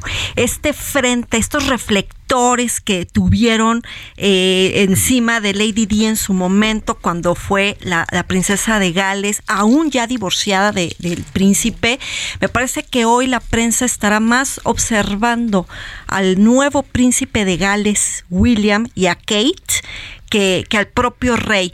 Eh, el pueblo británico no tiene ningún tipo de simpatía eh, tanto con él como con la nueva reina consorte, que un precio altísimo le estarán ya cobrando la, factura a Camila por, por este triángulo amoroso, porque el pueblo hoy desearía tener a Lady Di como su nueva reina, no a Camila. Al final de cuentas, aunque la narrativa buscó culparla porque tuvo una relación extramarital que él mismo antes le había puesto los cuernos, eh, se intentó satanizar la figura de Lady Di, pero creo que con el paso del tiempo, si no recuerdo, el suceso fue en 1997. Es correcto. que se mantiene tan fresco en la memoria, pero que creo que Lady Di pasó a otro nivel, además por el trabajo que realizaba sensible. Y bueno, también ah, eh, hay que hablar de otros temas. Nos llega la guillotina para irnos a una pausa. Pero, ¿qué te parece si al volver hablamos de los perritos y de sus aficiones por los caballos y de los perros de la reina? Y de sus sombreros. Y de sus sombreros, de la moda. De la moda, que impuso. El, estilo que ella impuso para con el mundo. Totalmente. si regresamos con eso? Claro, vámonos. Pausa y volvemos con más.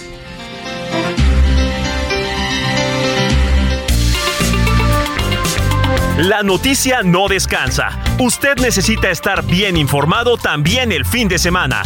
Esto es Informativo El Heraldo Fin de Semana. Regresamos.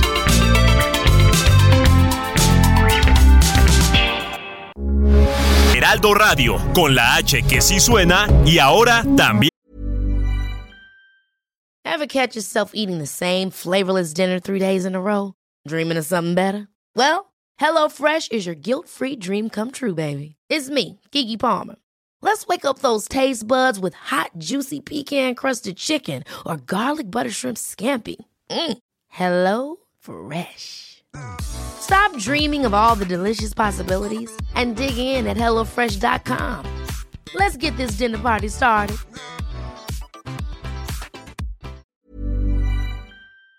¿Quién se escucha?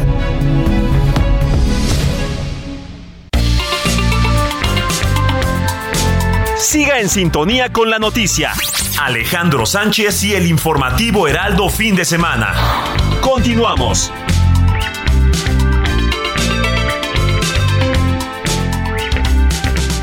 Tu salud en Tamaulipas es nuestro compromiso.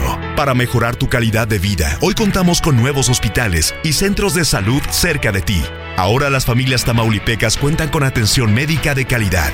Trabajando juntos todo se puede lograr. Con medicamentos gratuitos, más y mejores hospitales, centros de salud y atención médica. Te cumplimos. Ahora estamos mejor. Gobierno de Tamaulipas. Seis años viviendo mejor.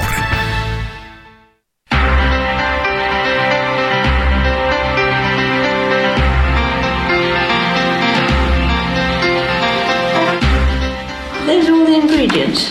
Where is it in something? Yes, a number of recipe where did you come? I know what you want.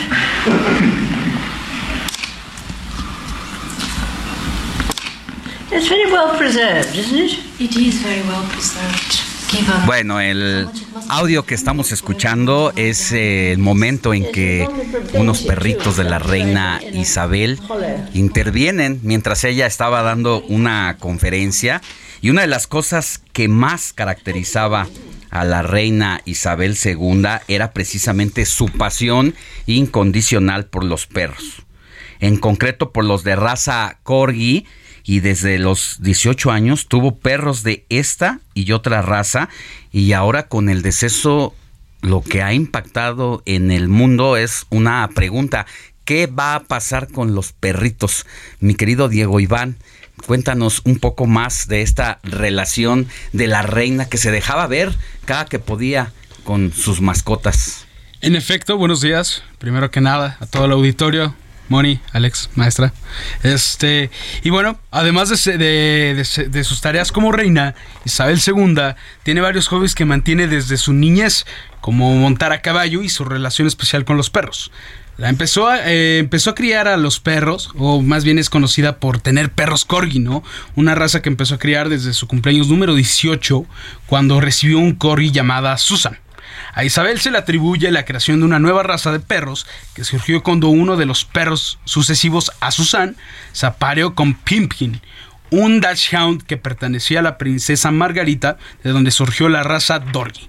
Desde entonces, su majestad crió a corgis y dorgis. Entonces eso es un poco del contexto que, que hay por, por que este hizo caracterizar precisamente. Sí, o sea, fue, fue, es fanática de, de, esta raza y de en sí de los perros, ¿no? Pero yo, específico. Yo no recuerdo si antes corgis. de ese reinado, o sea, con todo y que su papá también, eh, doctora, era precisamente también amante de los perros, llegó a este nivel, digo, también eran otros tiempos, no existían los medios tradicionales como ahora, ni siquiera había televisión a blanco y negro, entonces, eh, eh, o a colores.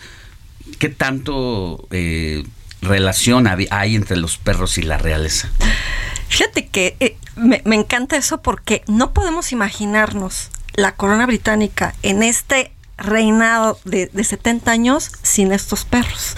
Y como atinadamente Diego Iván no, nos comparte, ¿no? O sea, eh, inclusive hasta hicieron una, eh, un mestizaje de, de, de, estos perros donde hoy, Diego Iván, eh, ojalá nos puedas compartir, porque yo estaba leyendo que dentro de esta pregunta que hacía Alex previamente de qué va a pasar con estos perros, estaban uh -huh. diciendo que se iba a quedar posiblemente su hijo Andrés con su esposa y sus hijas, eh, con los últimos perros que, que estaban quedando po porque ellos sí aman a los perros, ellos también se identifican con, con, esto, este linaje de, de, su madre, y donde no podemos imaginarnos eh, la realeza sin, los perros y donde esta raza se hizo famosísima a nivel mundial gracias a los moños eh, de tipo escocés y donde inclusive ahorita han dado vueltas Alex eh, y Moni imágenes al mundo donde ahorita ya rumbo al Palacio de,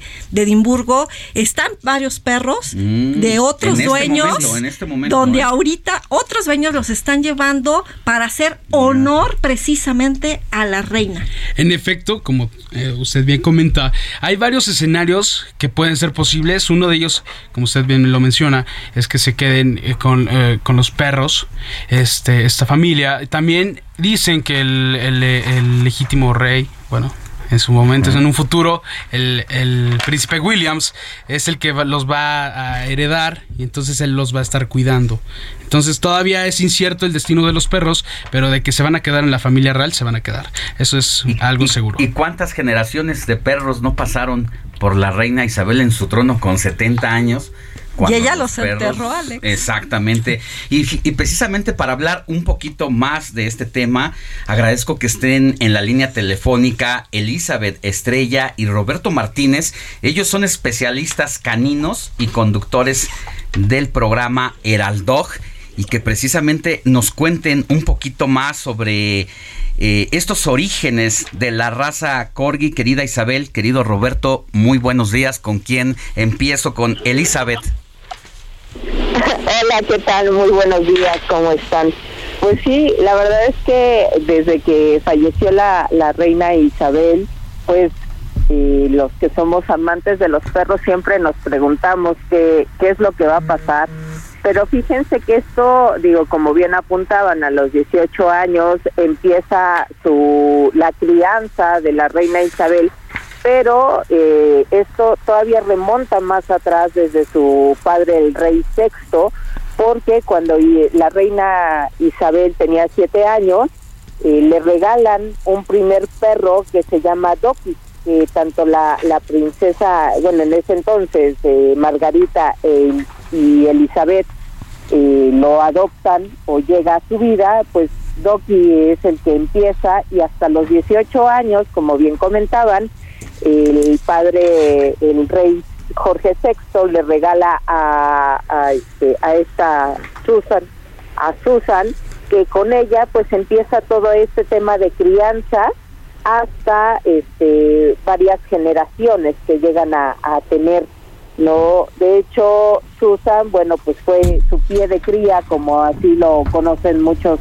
que empiezan en el mundo de la crianza de perros es su pie de cría y bueno, hasta los, los 15, este, hasta el 2015 es cuando la reina Isabel deja de criar precisamente porque bueno pues ella ya empieza a sentirse con una edad avanzada eh, le queda eh, en esta línea de sucesión de Susan Willow y Candy. Willow, Candy y Vulcan y bueno Willow fallece en el 2018 Vulcan fallece en 2020 y la única que queda de esta línea de Susan es Candy.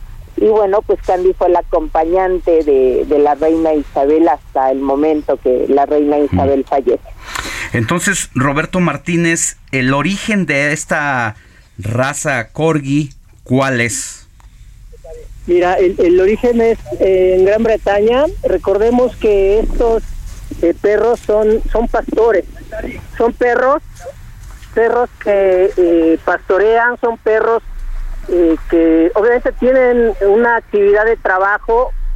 Recordemos también que los, los reyes, la realeza, tienen una gran afición por la caza, por, por los deportes al aire libre. Entonces estos perros, al ser eh, originarios de Gran Bretaña, pues obviamente les quedan a ellos súper bien, ¿no? Son, son perros eh, que te van a pastorear. Digo, hemos tenido la oportunidad de convivir nosotros con corgis, amigos de nosotros tienen corgis, y en cuanto te ven los corgis empiezan a pastorear a los perros grandes. Pastorear no es otra cosa más que morderle los corvejones a los perros grandes y, a las personas también de repente te empiezan a morder los tobillos. Y esto es para que ellos te guíen hacia algún lugar, hacia donde ellos quieren que vayas ¿no? Hay que resaltar también el gran amor que la reina sentía por estos perros, ¿no? Eh, eh, un dato que ustedes dieron fue eh, que se creó una, una raza nueva y bueno, eso no es totalmente cierto, se cruzaron por error, digo, ella como te decía, es una gran amante de la raza, Mm. entonces yo creo que no no me imagino ella pensando en que Fue accidental. a partir de sus corris, exacto, fue Ah. accidental completamente esa cruza. Pero sí hay un punto de quiebre en dentro de la realeza para el, el origen de esta de esta raza que conocemos ahora tal cual. Sí, sí, sí. Fíjate, sale de- eh, Sale del castillo para el mundo. Porque debe haber en otros países ya eh, esta raza, ¿no? Sí, sí, sí, digo, ya la raza ya está a nivel mundial. En México existen excelentes ejemplares de la raza. Ahorita la, la mejor hembra corgi es una hembra eh, de nuestro amigo José Coro que, que vive este, en Morelia. Ajá. ¿no? Entonces, en México hay excelentes ejemplares de esta raza. Hay eh, el- los amantes de los corgis cada vez van en aumento, precisamente por esta influencia que ha tenido la realeza. En, en la gente se le ve mucho a la, a la reina con los perros y obviamente pues la gente se aficiona y el carácter es espectacular. ¿eh? Si yo tuviera que definir a los corgis diría que son la onda ellos porque súper amigables, tranquilos, no se meten con nadie, siempre están jugando, eh, son son muy buenos de compañía. Entonces, si, si la gente tiene la oportunidad de convivir con corgis, es muy recomendable para la casa.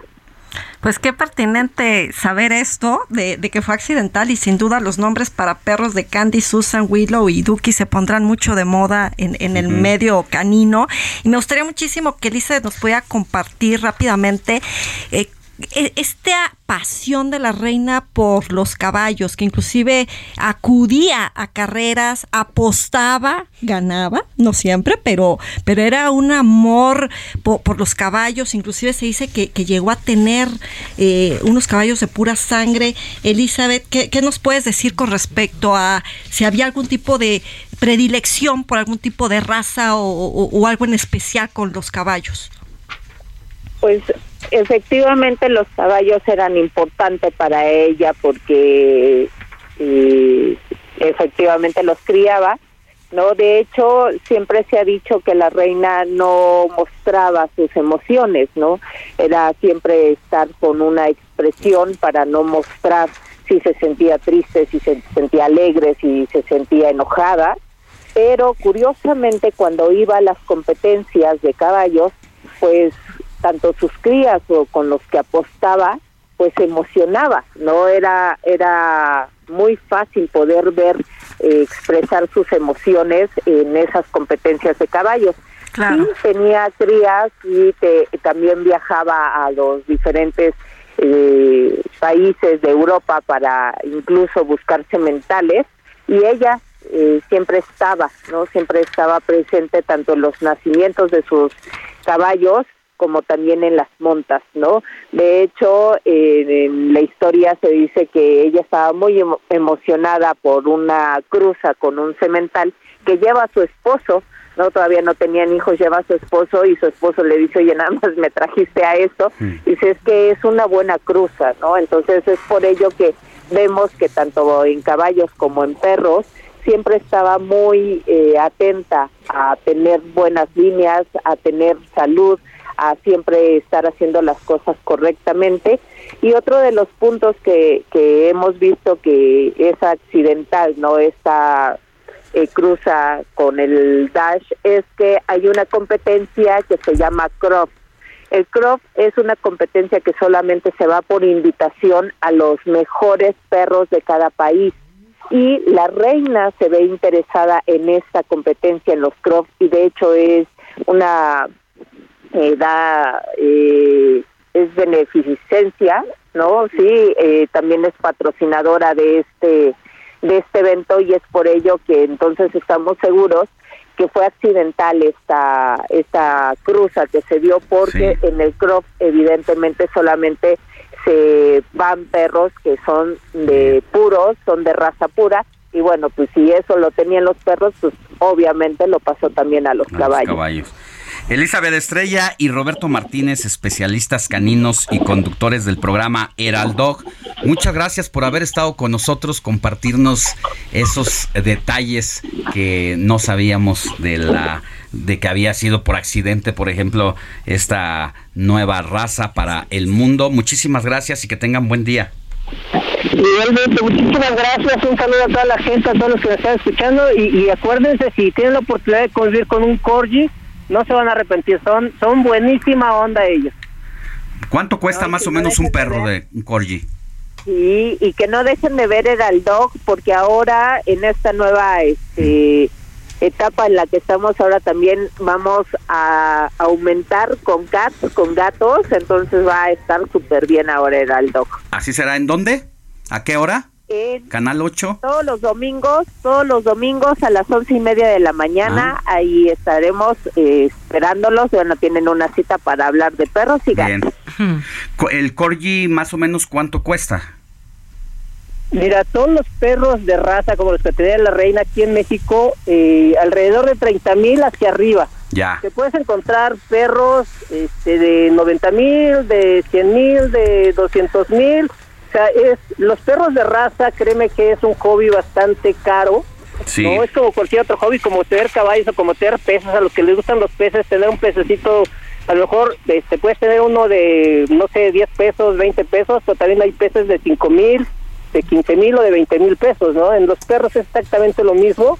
Un corgi o cualquier perro de raza está arriba de los 30 mil pesos, siempre y cuando tenga una buena línea de sangre, ¿no? Eh, digo, en México han traído perros del extranjero que te cuestan un millón de pesos y que tú los ves compitiendo en, en todos los fines de semana en las competencias que organiza la Federación Canófila Mexicana y, y son perros espectaculares. Obviamente, si tú los ves en la calle, pues dices es un perro común y corriente, pero no, obviamente la genética que tienen estos perros es impresionante, así como la, la genética que tenían los perros de la reina, que son eh, perros con una línea de sangre muy bien cuidada y que obviamente el costo Bien. eh, de un perro de estos es muchísimo.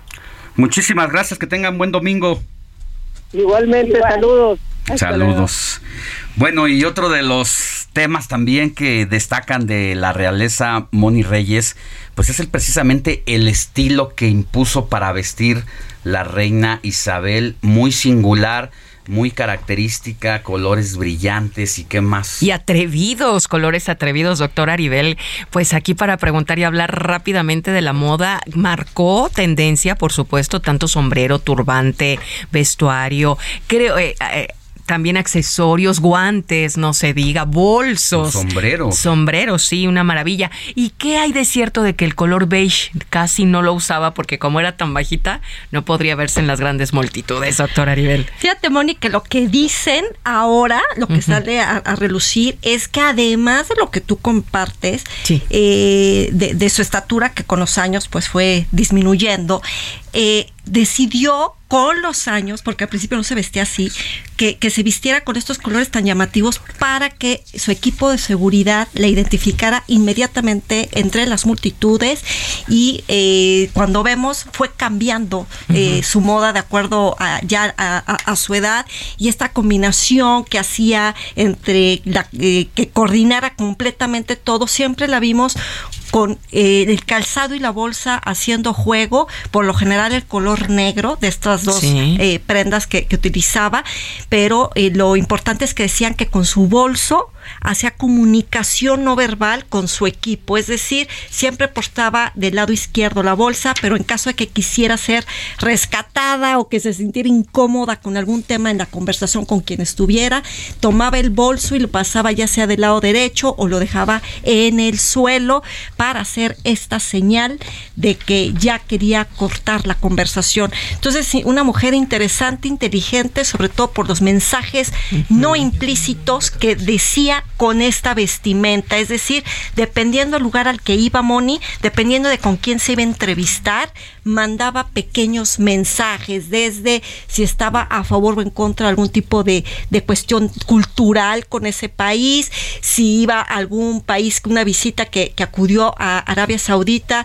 eh, decidió ella tomar eh, eh, el símbolo de, de- de manejar. O sea, estamos viendo que ella su presencia nunca pasó desapercibida, no solo por lo visible, sino por lo invisible. Así es, y comunicación no verbal exactamente como lo mencionas. Aribel y, y, bueno, la tendencia que marcó también a lo largo de la moda y la historia de la moda, ¿no? En estos 70 años, imagínate, tomó el trono a los 26, cómo fue marcando la pauta de la moda, ¿no? Bueno, Así y es. otro de los temas que no podemos dejar de tratar en esta hora que hemos estado ya eh, desarrollando el asunto de la muerte de la reina Isabel III y la asunción del rey Carlos III, pues es la relación de México con el Reino Unido a lo largo de la historia a nivel comercial. In 1975, Prince Philip and I saw a great deal of Mexico in the course of one of the most interesting state visits I have ever made. Always remembered the wonderful reception given to us by the crowds in Mexico City.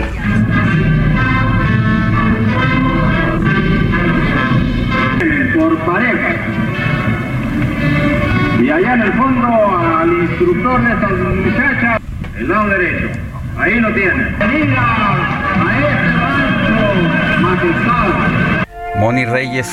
¿Qué dijo la reina? ¿Qué dijo la reina? Aquí viene la traducción. Su país y el mío han estado felizmente asociados desde los días más tempranos. Tenemos ideales e intereses comunes.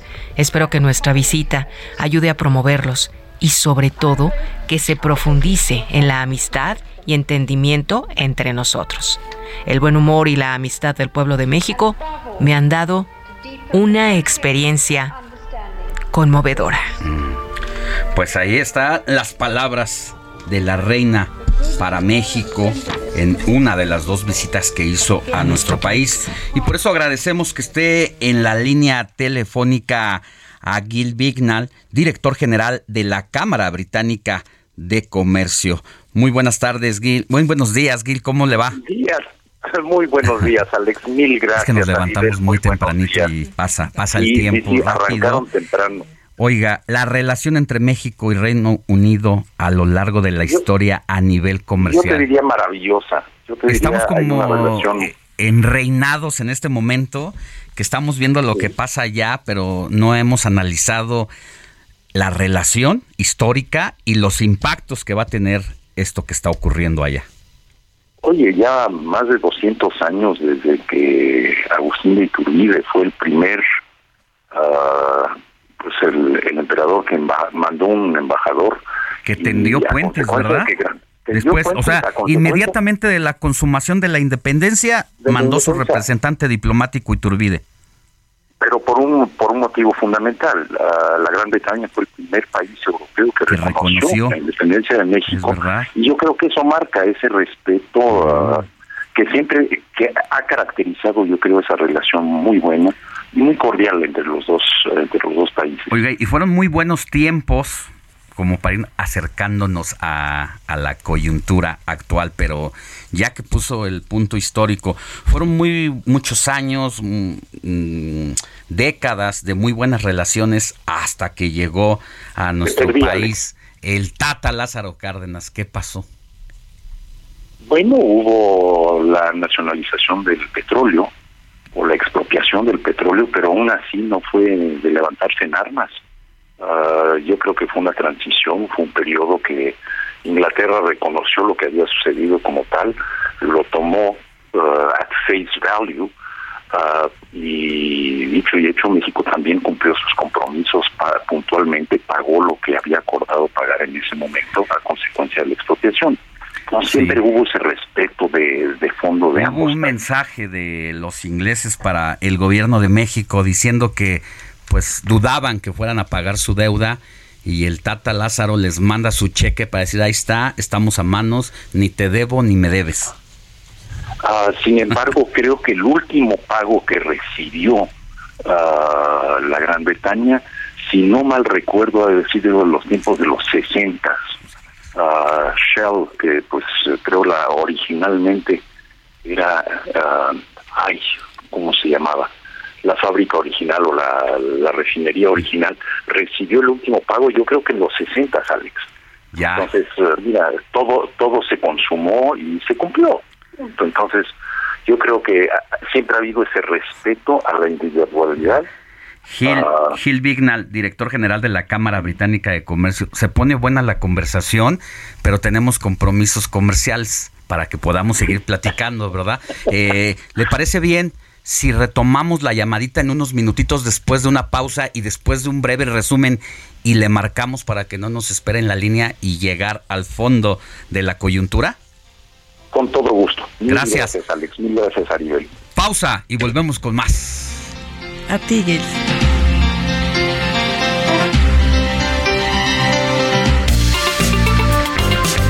La noticia no descansa. Usted necesita estar bien informado también el fin de semana. Esto es Informativo El Heraldo Fin de Semana. Regresamos.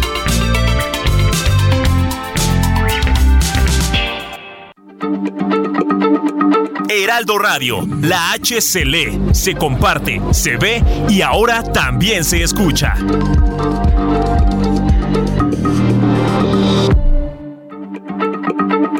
Heraldo Radio, la H se lee, se comparte, se ve y ahora también se escucha.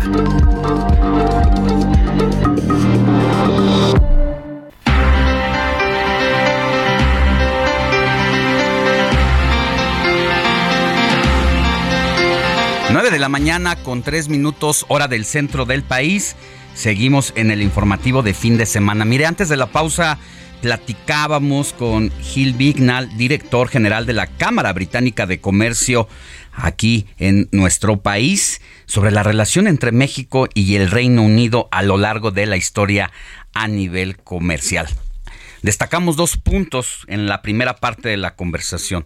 La primera, la relación de Gran Bretaña con nuestro país a partir de la época de la consumación de la independencia. El primer país de Europa en reconocernos como el México independiente. Pasaron los años de buena relación, vinieron las inversiones comerciales y sobre todo en materia energética y petrolera, pero al llegar el gobierno del cuatrienio de Lázaro Cárdenas que hizo la expropiación petrolera, prácticamente despachó a los inversores extranjeros, les dijo gracias por participar y hasta la vista. Se tornaron las relaciones diplomáticas un poco complicadas, México pagó su deuda, sanaron las relaciones y ¿qué pasó después, Gil, a partir de ese punto de quiebre? Yo creo que siempre ha habido una relación comercial fuerte, ah, no grande, Alex, ah, entre los dos países, creciente, yo creo que todos buscamos como desde el tiempo de la apertura. Y Gran Bretaña se pudo unir al Tratado de Libre Comercio con la Comunidad Europea, lo cual ha sido una ventaja para todos nosotros, tanto las empresas británicas como las empresas mexicanas que exportan hacia la Gran Bretaña. Entonces, ah, yo creo que es una relación buena ah, de productos y servicios. Ah, yo te diría energía, fármacos, telecomunicación, educación, en aspectos legales, fiscales, ah, bebidas, alimentos, ah, servicios bancarios, fintechs, etcétera. Hay una diversidad ah, que une a ambos, ambas naciones y que se irá fortaleciendo, yo creo, con el tiempo. y adaptándonos a los tiempos cambiantes, como decías tú, supimos pasar muy fácilmente una tormenta que hubiera podido ser muy complicada con la expropiación petrolera, pero al contrario, creo que hubo una buena comunicación, siempre una cordialidad, un entendimiento, un escucharse, ah, regresas a las bases de los principios eh, del Reino Unido, del rule of law, ah, con mucho respeto, ah, entendimiento, buscar acuerdos. Entonces, mira, estamos aquí for the long run, como dicen. Ah, no, no son oportunistas los que vienen de Gran Bretaña buscando invertir en México, al igual que los hombres de negocios que van hacia Gran Bretaña, ah, están pensando en el largo plazo en fortalecer esa relación. Y para, para destacar más sobre lo que tiene que ver con las inversiones recientes, para saber eh, a quiénes tenemos aquí, qué tipo de industria es la que está en México con presencia de eh, el Reino Unido aquí y todos estos acuerdos comerciales. Me gustaría que interactuara la doctora Aribel Contreras, quien es coordinadora de negocios globales de la Universidad Iberoamericana y como sabe está aquí con nosotros. Doctora, adelante. Muchas gracias, Alex Gil. Qué gusto saludarte. Muy buenos días. Y te, te, estamos te estabas escuchando con una gran atención.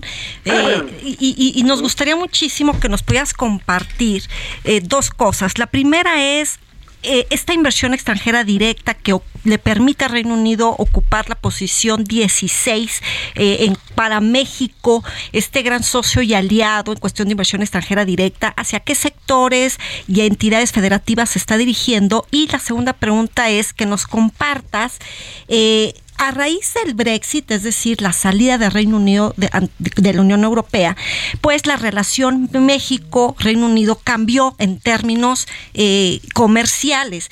Sabemos que ambas naciones firmaron un acuerdo de continuidad comercial para que mantuviera firmes estas relaciones, pero también sabemos que eh, el pasado mes de julio iniciaron la primera ronda de negociaciones para tener un acuerdo bilateral que nos puedas compartir también cómo va, cuál es el estatus y hacia dónde va el timón de este barco entre, los entre ambos países. Aribel, mil gracias, con todo gusto. Vamos a tu primera pregunta. Yo te diría, los rubros en los cuales uh, el Reino Unido tiene realmente mucha inversión son diversos, pero uh, mayoritariamente el energético, donde tenemos asociados como Shell, BP, uh, Harbor Energy y varias otras en el ámbito de energías y en desarrollo de energías con inversiones muy cuantiosas desde, desde tiempo atrás y con una visión de futuro. El segundo rubro uh, al cual todos estamos agradecidos en cierta forma, pues es el, farma, el farmacéutico. AstraZeneca ha hecho inversiones muy grandes en México, pero no es la única en el ámbito farmacéutico. Tomó mucha relevancia por la vacuna con el COVID pero están también uh, GlaxoSmithKline, está Reckitt, uh, que son empresas que, que emplean una gran cantidad de personas en México y aprecian la calidad del, personal y del talento que tenemos en el país. Telecomunicaciones, British Telecom ha estado presente en muchos años. Educación, no se diga, uh, que sea Cambridge, que sea el, el Instituto Anglo-Mexicano, que es el Anglo, uh, muchas instituciones de educación han estado decididas sin ver cómo ayudamos en este país, cómo contribuimos. Claro. Pues, Entrando brevemente. Me, gustaría hacer un, breve paréntesis ahí precisamente para... Em, tocar dos puntos dentro de estas inversiones que hay en nuestro país, que quiero resaltar el de energías y el farmacéutico.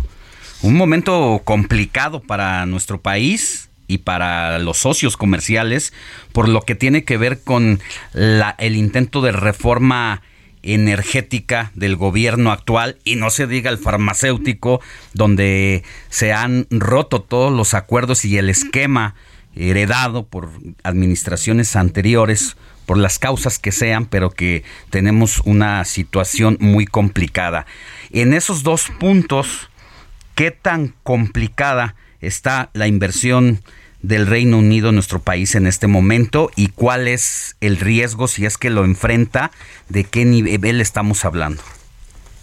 Ah, Alex, yo te diría, complicado siempre, las relaciones son complicadas y no son fáciles, pero estás hablando de trabajos a largo plazo, ah, hay cambios, hay modificaciones, se adapta uno y, y realmente decirte, oye, ah, no hay riesgos, pues cualquier persona que es un empresario va a entrar rápidamente a decirte, perdóname Alex, siempre hay riesgos cuando haces negocios. Nadie te dice cuando compras un boleto de la lotería que lo vas a ganar. Entonces, eh, hay riesgos en todo ese aspecto. Yo creo que es, es parte inherente de hacer negocios en cualquier país fuera de tu país de origen. Uh, de tener el entendimiento y demás, y, saber que las cosas durante la historia han permanecido. Uh, no te tomaré la, solución o la respuesta fácil de decir, oye, hay otros países que pudiesen ser más atractivos y que no lo son hoy en día. México sigue siendo muy, un país muy atractivo. No, yo creo que tenemos que seguir enfocados en esa relación que ya lleva más de 200 años, que queremos seguir acrecentando. Y a nivel lo enfocaba muy bien desde el punto de vista uh, decir, oye, vamos hacia un nuevo tratado de libre comercio que va a tomar tiempo en, plancharse, en hacerse, en desarrollarse. Ah, y el Reino Unido siempre insistirá en ese en esa consecución de ese nuevo tratado, Alex, de, buscar realmente que sea incluyente este tratado, tomando en cuenta los aspectos de diversidad, tomando en aspectos de, ambiente, de todo lo que es sostenibilidad, buen, buen gobierno. Entonces, ah, yo creo que hay mucho que se está construyendo.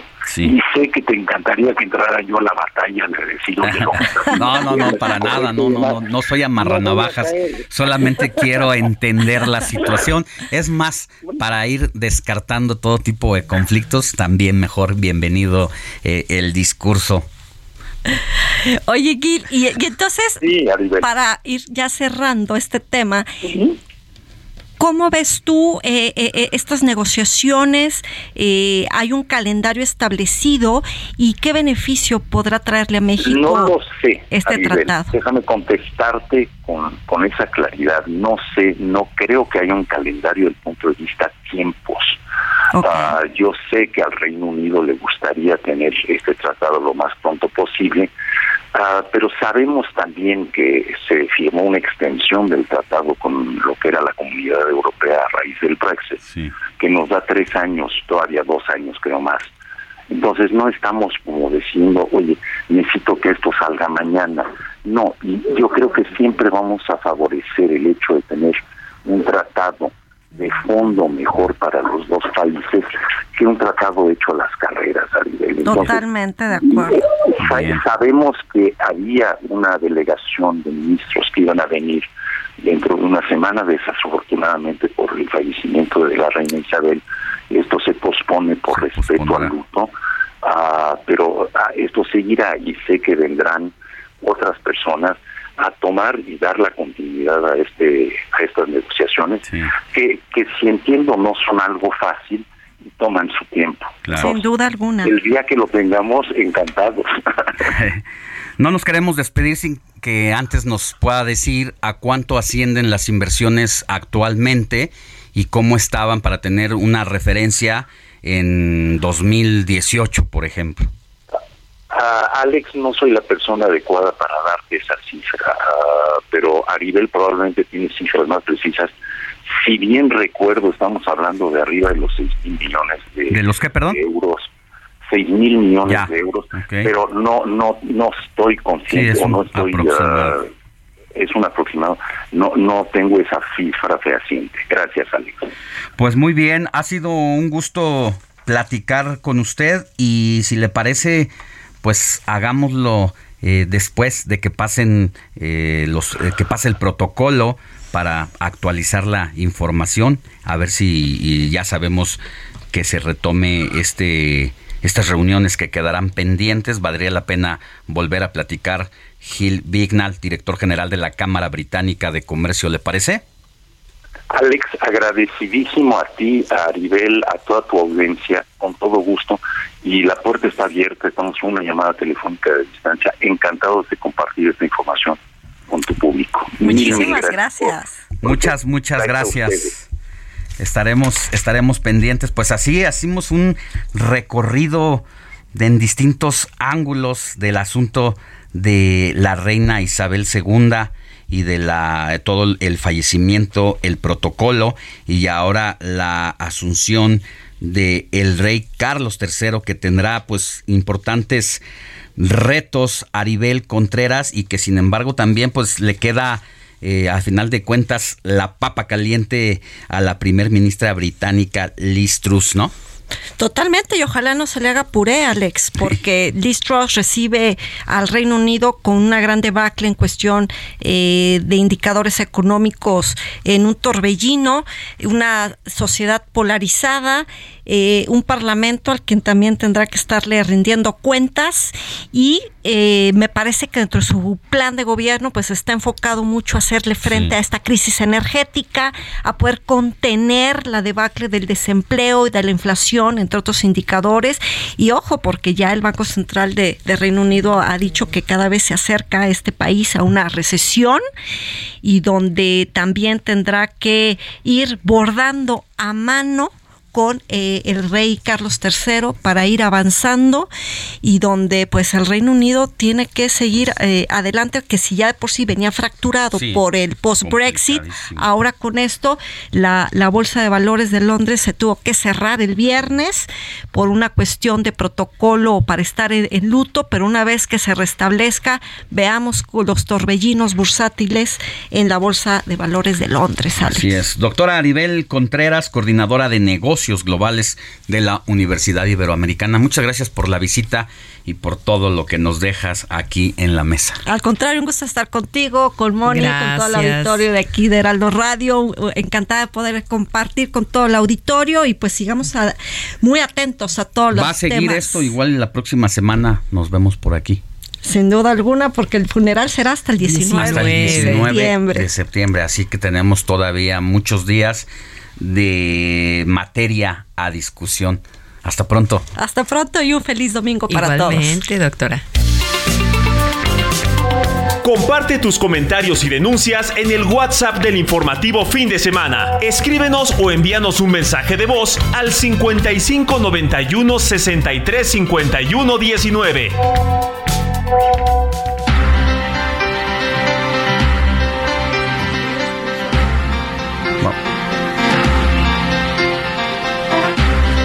Ya son las 9 de la mañana con 18 minutos hora del centro de la República. Es momento de hacer un recorrido por el país con nuestra compañera Mafalda Warrior, titular del noticiero Heraldo Guadalajara, para abordar los temas de la agenda del Estado. Mi querida Mafalda, muy buenos días, ¿cómo te va?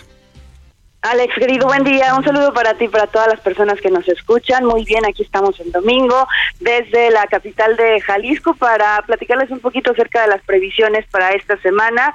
Se van a realizar los informes de actividades de los presidentes municipales. Ya comenzaron algunos desde el viernes pasado, pero esta semana no solamente habrá festejos patrios, sino que también los alcaldes, las alcaldesas de la zona metropolitana de Guadalajara estarán rindiendo informes ante sus gobernados, así que mañana es el turno del presidente de Zapopan, Juan José Frangé, y también de la alcaldesa de San Pedro Tlaquepaque, Citlali Amaya, y así seguirán. El martes toca el turno del presidente municipal de Guadalajara, Pablo Lemus, que ayer estuvo muy contento de partiendo con las tapatías y los tapatíos en el Día Municipal de la Torta Ahogada, un evento al que dijo, primero se le criticó por la frivolidad que tal vez pudiera envolver, pero él dijo sentirse muy orgulloso de haber establecido este día en el eh, Cabildo, en el que participaron, según sus cifras, aproximadamente 50 mil personas Sí. que compartieron en el centro tapatío. Eh, y por otro lado, Alex, parece que ya Morena ha decidido ser oposición en Jalisco porque encabezados por el coordinador de los diputados morenistas, José María Martínez, han firmado un plan para la renovación, la regeneración estatal y municipal en el que pretenden, dicen, ser ya la oposición para Movimiento Ciudadano a quien consideraron el peor enemigo. Así que Justo. veremos si los acuerdos que hasta ahora habían tenido, pues finalmente ya se rompen para convertirse en una oposición. Recordarle a nuestra audiencia que nos escucha en otras entidades del país, en la Ciudad de México, que Movimiento Ciudadano pues está gobernado, eh, es, es gobierno en Jalisco y que la mayoría de los municipios de toda la zona metropolitana pues también tiene estos colores en la administración pública y que por eso la importancia de este frente que trata de hacer Morena allá en la entidad. Y ya que hablabas de Pablo Lemus, pues también destacar que al igual que lo que pasa en el plano nacional, en la Ciudad de México, en el Estado de México o en Coahuila, pues prácticamente los suspirantes ya están en campaña. Entonces, así el Festival de la Torta Ahogada, pues cómo no, va a ser un gran evento para mostrarse, ¿no?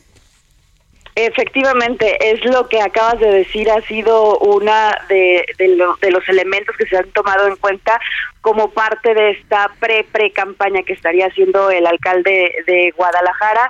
Y bueno, durante toda la semana, como ya decíamos, no solamente con el informe, sino también con las actividades que se van a desarrollar por el, grito, por, por, las actividades patrias, eh, pues también ahí estará dando cuenta de las intenciones que tiene, que aparte nunca las ha escondido, siempre ha sido muy claro en ese sentido, pero pues en cuanto a las luchas internas en el partido, pues tiene competencia, sobre todo la semana pasada hablábamos del senador Clemente Castañeda, que también ya dejó ver ahí algunas intenciones con el informe legislativo que tuvo el lunes pasado.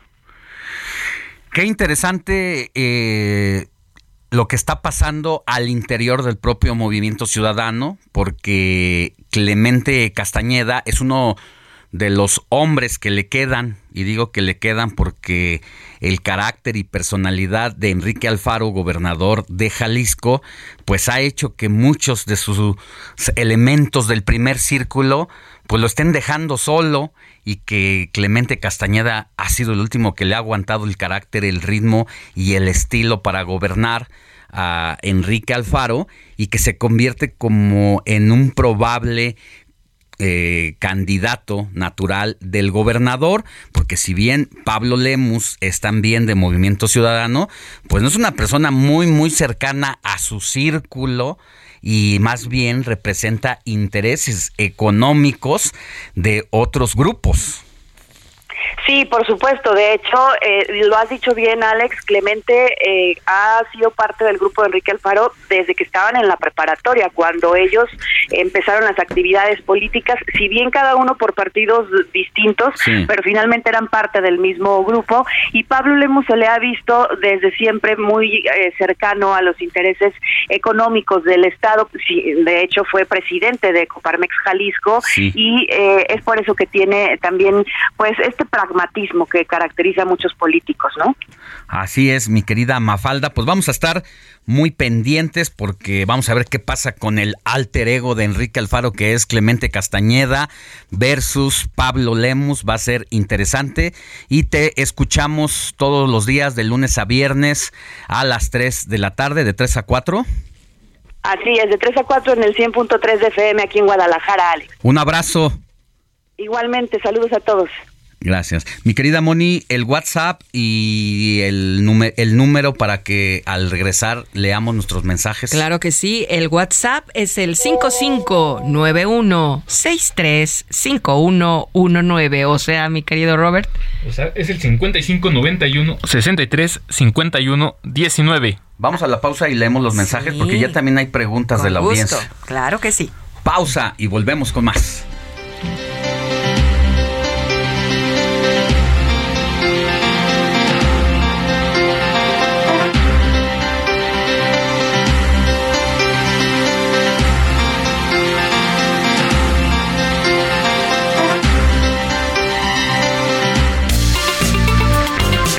La noticia no descansa. Usted necesita estar bien informado también el fin de semana.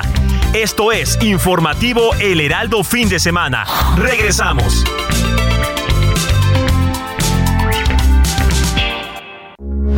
Heraldo Radio, con la H que sí suena y ahora también se escucha.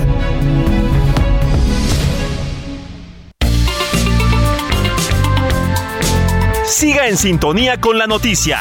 Alejandro Sánchez y el informativo Heraldo fin de semana. Continuamos.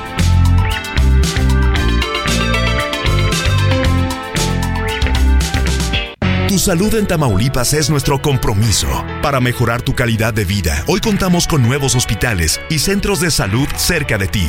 Ahora las familias tamaulipecas cuentan con atención médica de calidad. Trabajando juntos todo se puede lograr con medicamentos gratuitos, más y mejores hospitales, centros de salud y atención médica. Te cumplimos. Ahora estamos mejor. Gobierno de Tamaulipas. Seis años viviendo mejor.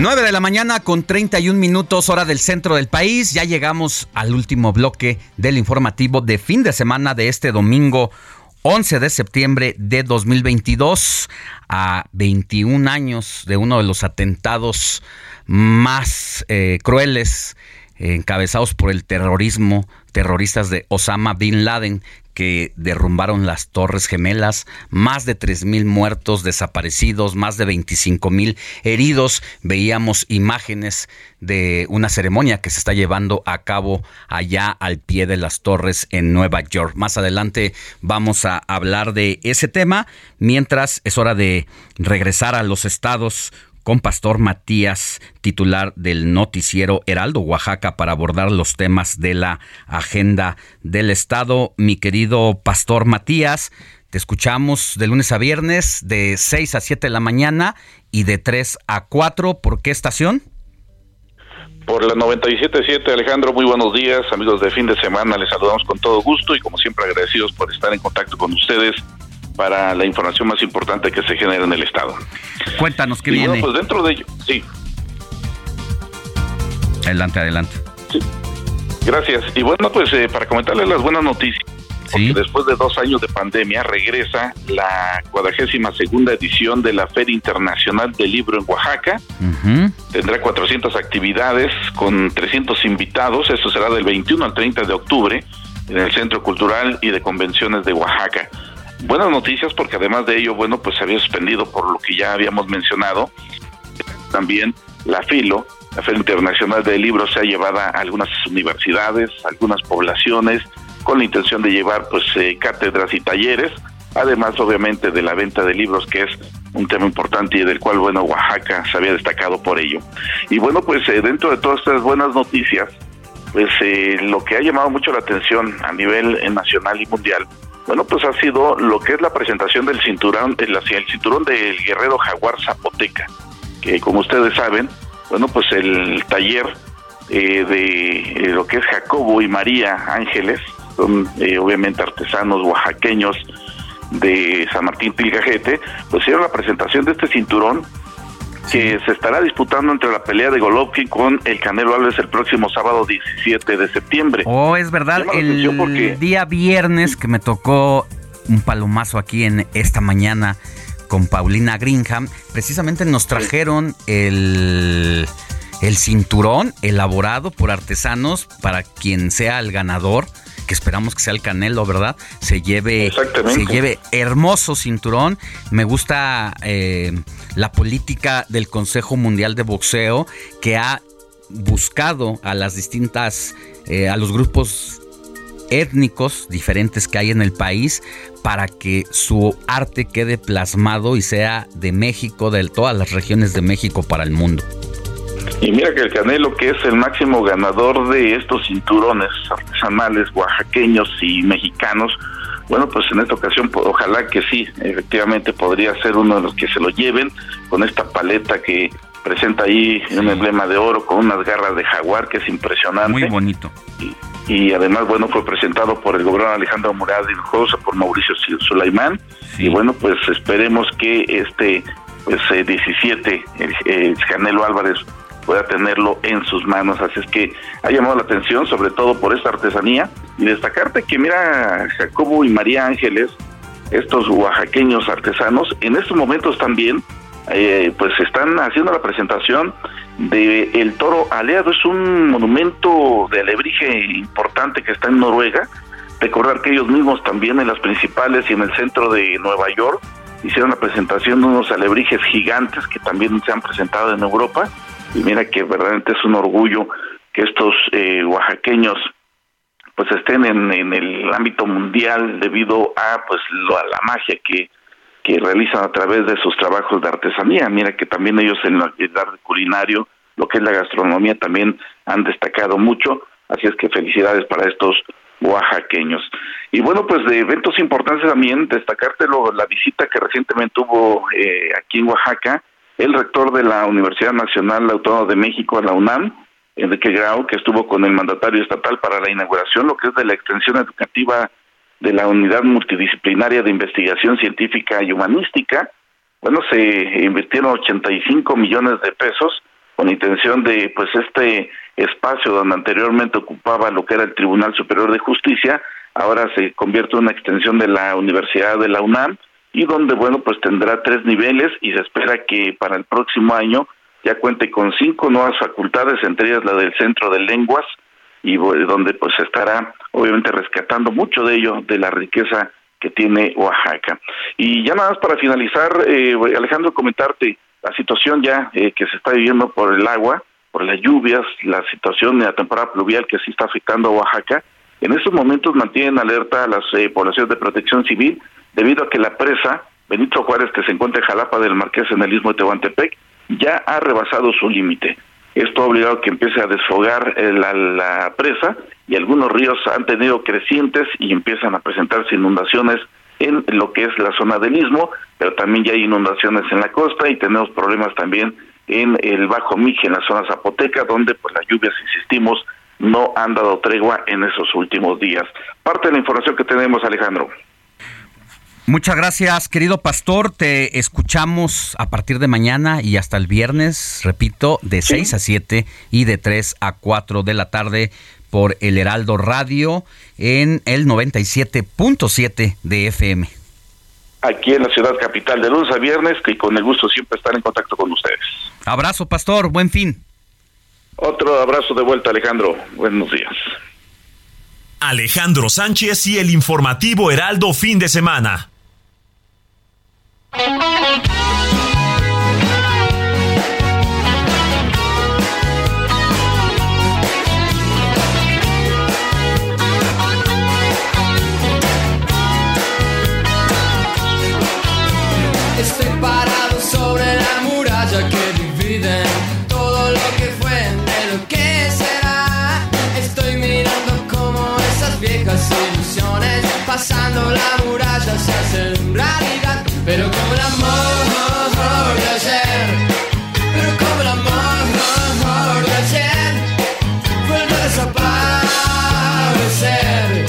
Hay canciones que no ameritan presentación porque corren solitas, porque son himnos para las generaciones, como es el caso de la generación X. La mayoría de los que estamos aquí somos de ese club y la verdad es que pues cuando uno se identifica, cuando uno crece, se enamora, rompe, se vuelve a enamorar y está presente, sí duele el corazón a veces. ¿Por qué, mi querido Héctor?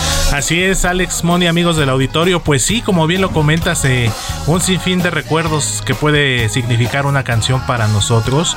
Y más cuando en este caso Alex Moni, pues lamentablemente, pues ha partido, ha partido el intérprete, ha partido esa voz que inmortalizó ese tema, esa composición. Y pues tal es el caso del músico, cantautor eh, México-argentino Marciano Cantero, vocalista y líder de la agrupación Los Enanitos Verdes, quien pues lamentablemente, y mira lo que son las cosas, el mismo día de la reina Elizabeth, de la reina Isabel II, el jueves 8 de septiembre pues partió de este mundo luego de unas complicaciones de salud a los 62 años y pues qué mejor manera y como siempre lo hemos dicho Alex Money recordar a los grandes pues escuchando su legado y en este caso su música. Le habían extirpado uno de los riñones y estaba aprendiendo a vivir eh, con uno eh, todo parecía que iba bien, que lo iban a dar de alta y de pronto se le complicó la situación Así y es. ocurrió el terrible, lamentable deceso a los 62 años. Joven. Así es, Muy Alex. joven, y pues joven, eh, este tema que estamos escuchando, La Muralla Verde, pues fue el tema que los catapultó a la fama. Este tema que fue lanzado en 1986 como parte de su disco titulado Contrarreloj y pues también es uno de los íconos de ese movimiento denominado rock en tu idioma y que bueno, tenemos infinidad de canciones y de éxitos de Ayer veía las imágenes de el sepelio en Mendoza, Argentina. Pues la verdad es que era un poco mm, lamentable, triste verlo.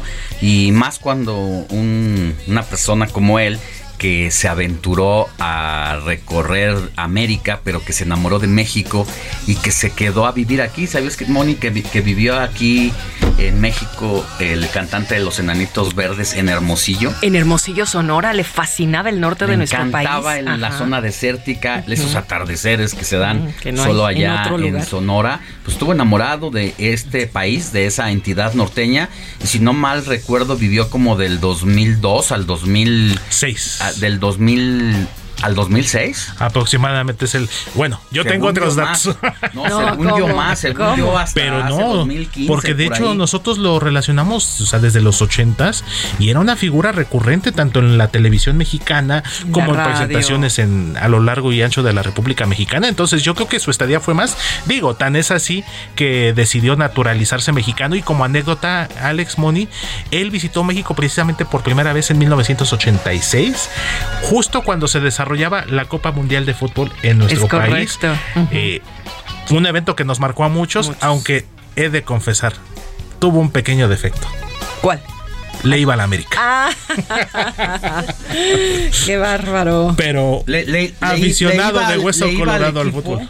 Que acaba de romper récord con nueve triunfos. Al mejor. Imparable en este momento con, ¿verdad, Héctor? Es Que te duela, que te duela. No llores, mi querido Héctor. Final en el Estadio Hidalgo y en el Estadio Azteca en unas semanas. Eso, a a ver, mi querido Alex, y pues qué mejor manera de recordar al inolvidable Marciano Cantero que tuvo una infinidad de éxitos. Y este que vamos a escuchar rápidamente antes de continuar con la información, Alex Moni, este es uno quizá de sus temas también más reconocidos, más reciente por supuesto, este tema titulado Luz de Día, Mm, que fue bonito. lanzado en junio de 1999, para ser exactos, el día 15 de junio salió esta producción discográfica titulada Néctar y que también fue un éxito rotundo a finales, pues, ¿quién lo iba a decir, no? De los 90s, 1999, y pues en el umbral del inicio de los 2000. años 2000.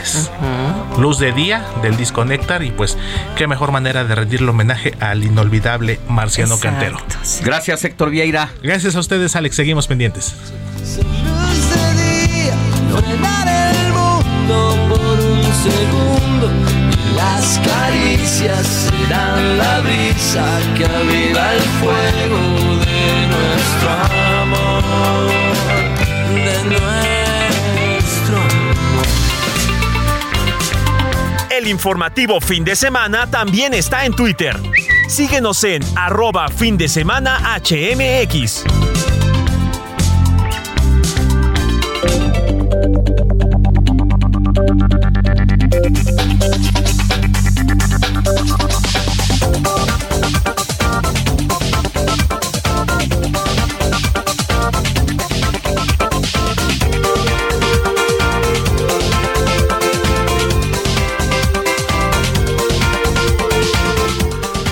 Nueve de la mañana con 44 minutos, hora del centro del país. Se nos acumularon los mensajitos, mi querida Moni Reyes. Tienes ya salida para algunos. Salida para algunos. Muchísimas gracias por contactarse con nosotros. Laredo Smith, escritor, dice, los saludo con mucho gusto. Me, me encanta la forma como comentan y exponen las noticias. Siempre son originales. Alex, eres mi vocero ante los graves errores que tiene nuestro gobierno, es lo que dice Laredo Smith.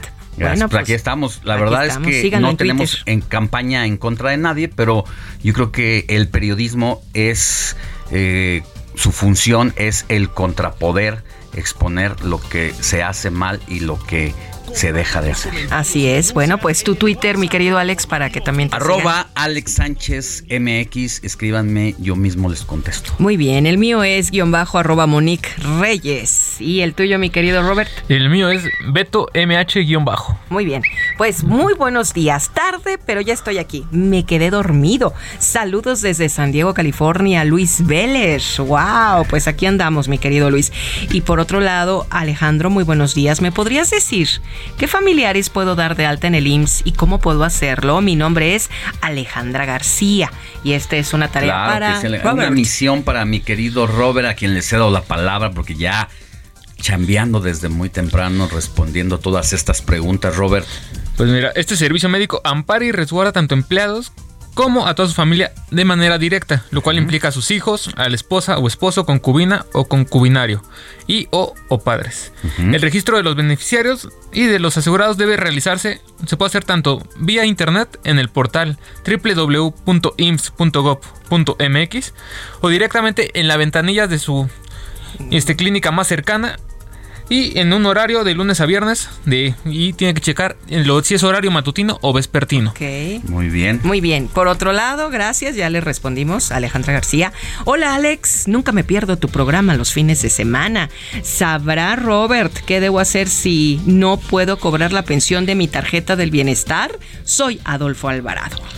Pues, Para todos los que estén pasando por ese problema de no poder cobrar su dinero de la tarjeta bienestar, siempre tienen que presentar una denuncia llamando a la línea del bienestar que es el número 863 94 264 para poder realizar su reporte y dar seguimiento a la resolución de su problema. Les repito, el número es Ocho. 800 63 94 2, es 264.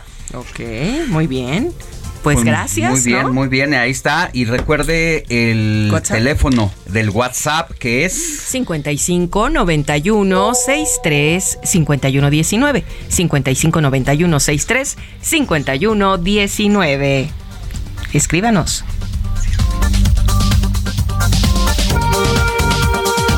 Alejandro Sánchez y el informativo Heraldo fin de semana.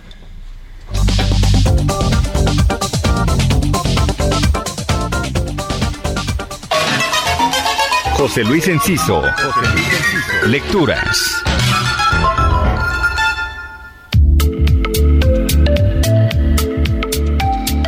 Hoy quiero proponer la lectura de un libro perturbador titulado Infocracia, la digitalización y la crisis de la democracia, publicado por la editorial Taurus y escrito por Byung-Chul Han, conocido pensador surcoreano leído por públicos amplios más allá de la academia.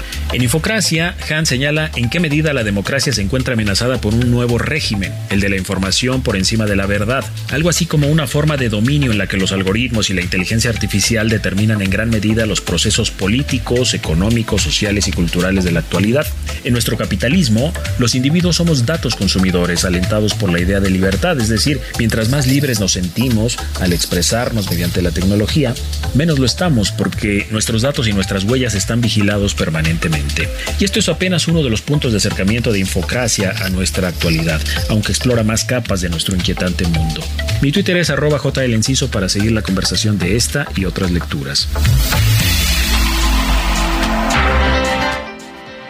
Bueno, y un abrazo muy fuerte para José Luis Enciso, quien nos hace las recomendaciones literarias cada semana aquí en el informativo de fin de semana, porque ha sido orgullosamente ganador del certamen nacional de cuento realizado en el marco de los 40 Juegos Florales Nacionales Universitarios. Otro reconocimiento más a su sensibilidad, a su pluma, a su poesía y a la manera de sacudirnos las conciencias contándonos historias muchas veces aparentemente de ficción, pero basadas en la realidad de nuestro tiempo.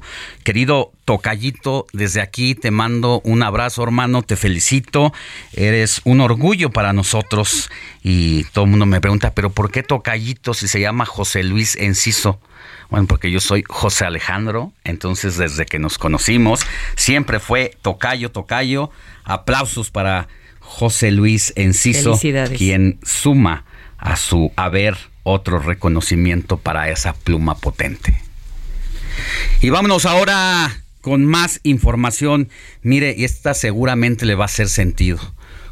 ¿Cuántas veces no hemos estado a punto o hemos sabido o ya nos ha ocurrido que nos hackeen la tarjeta de crédito, la tarjeta de débito? Cada vez es más común.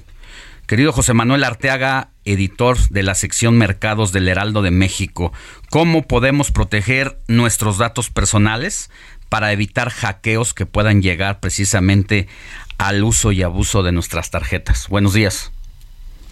Hola Alex, ¿cómo estás? Buenos días, saludos a ti, a nuestros radioescuchas. Pues como lo comentas, actualmente gran parte de los mexicanos usamos el teléfono celular para muchas actividades, incluidas lo que son los pagos bancarios, Pero, ¿qué pasa si de repente somos hackeados?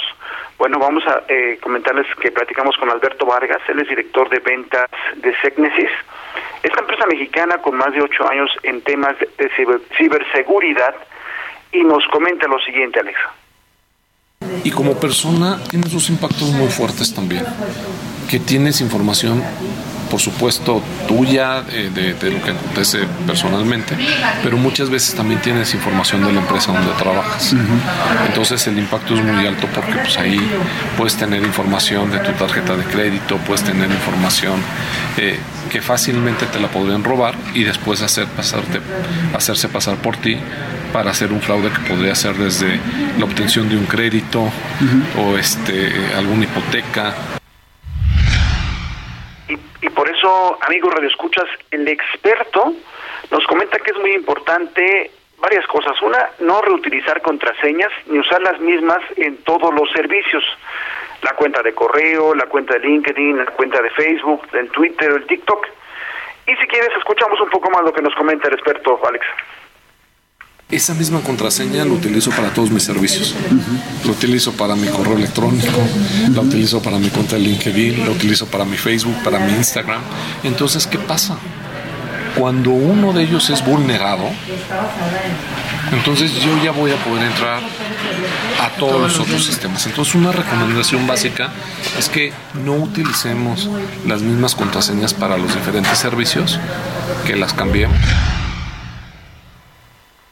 Alex, según Citibanamex, el fraude bancario que más se presenta es la estafa o fraude a través de ingeniería social. Eh, se presentan engaños para hacer creer que la cuenta bancaria ha sido vulnerada y que el dinero está en riesgo. Estos engaños, pues bueno, se dan a través de mensajes de texto o llamadas telefónicas directamente al celular de la persona. Alberto Vargas, el director de esta empresa de ventas de Cenexis, nos dice y más bien ofrece que antes de las contraseñas, antes las contraseñas se cambiaban cada 42 días, en la actualidad, eh, más que cambios, lo que se necesita es tener una eh, autentificación en doble, como él lo comenta. Si quieres, escuchamos un poco más lo que nos comenta. Un ejemplo de eso es, eh, das de alta tu WhatsApp. Si tú no tuvieras doble factor de autenticación, lo vas a dar de alta, te lleva un mensajito y ya estás tú configurado. Cuando pones un segundo factor de autenticación, no solamente te llegaría el mensaje diciendo que ya está este, enrolado tu teléfono, sino que te va a decir, oye, este, dime el número aleatorio que te está generando la aplicación de autenticación. Y ese nadie lo tiene. Entonces, más que ir un tema de cada cuánto cambian las contraseñas, hoy está evolucionando a cero contraseñas y tener doble factor de autenticación. Y aquí, Alex, un, factor muy importante, hay que poner aquí un poco de atención, Radio Escuchas. Citibanamex hace las siguientes recomendaciones. La primera es no proporcionar nunca sus claves de acceso a sus cuentas, ni los mensajes con códigos de seguridad para cambiar contraseñas ya que el banco le, que le envía cuando son solicitados. Un segundo aspecto es nunca dar de alta cuentas, el banco nunca se lo va a solicitar. Eh, un tercer aspecto es no confiar en llamadas que vienen de querido, Mi querido amigo, ya casi nos vamos, nos gana la guillotina. Si quieres resumen 15 segunditos, y igual podemos retomarlo la próxima semana. Perfecto, nada más aquí para los escuchas que hay que estar muy pendientes, muy seguros y sobre todo estar muy al pendientes de sus estados de cuenta, sus sus líneas, sus sus eh, códigos y, y no proporcionar a nadie más. Gracias. Nos vemos la próxima. Heraldo Media Group presentó Alejandro Sánchez y el informativo Heraldo fin de semana la información y el entretenimiento que usted necesita para estar enterado también en su descanso.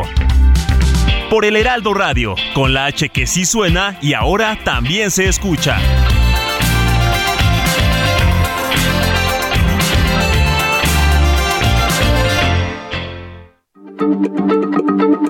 Heraldo Radio, la H se lee, se comparte, se ve y ahora también se escucha.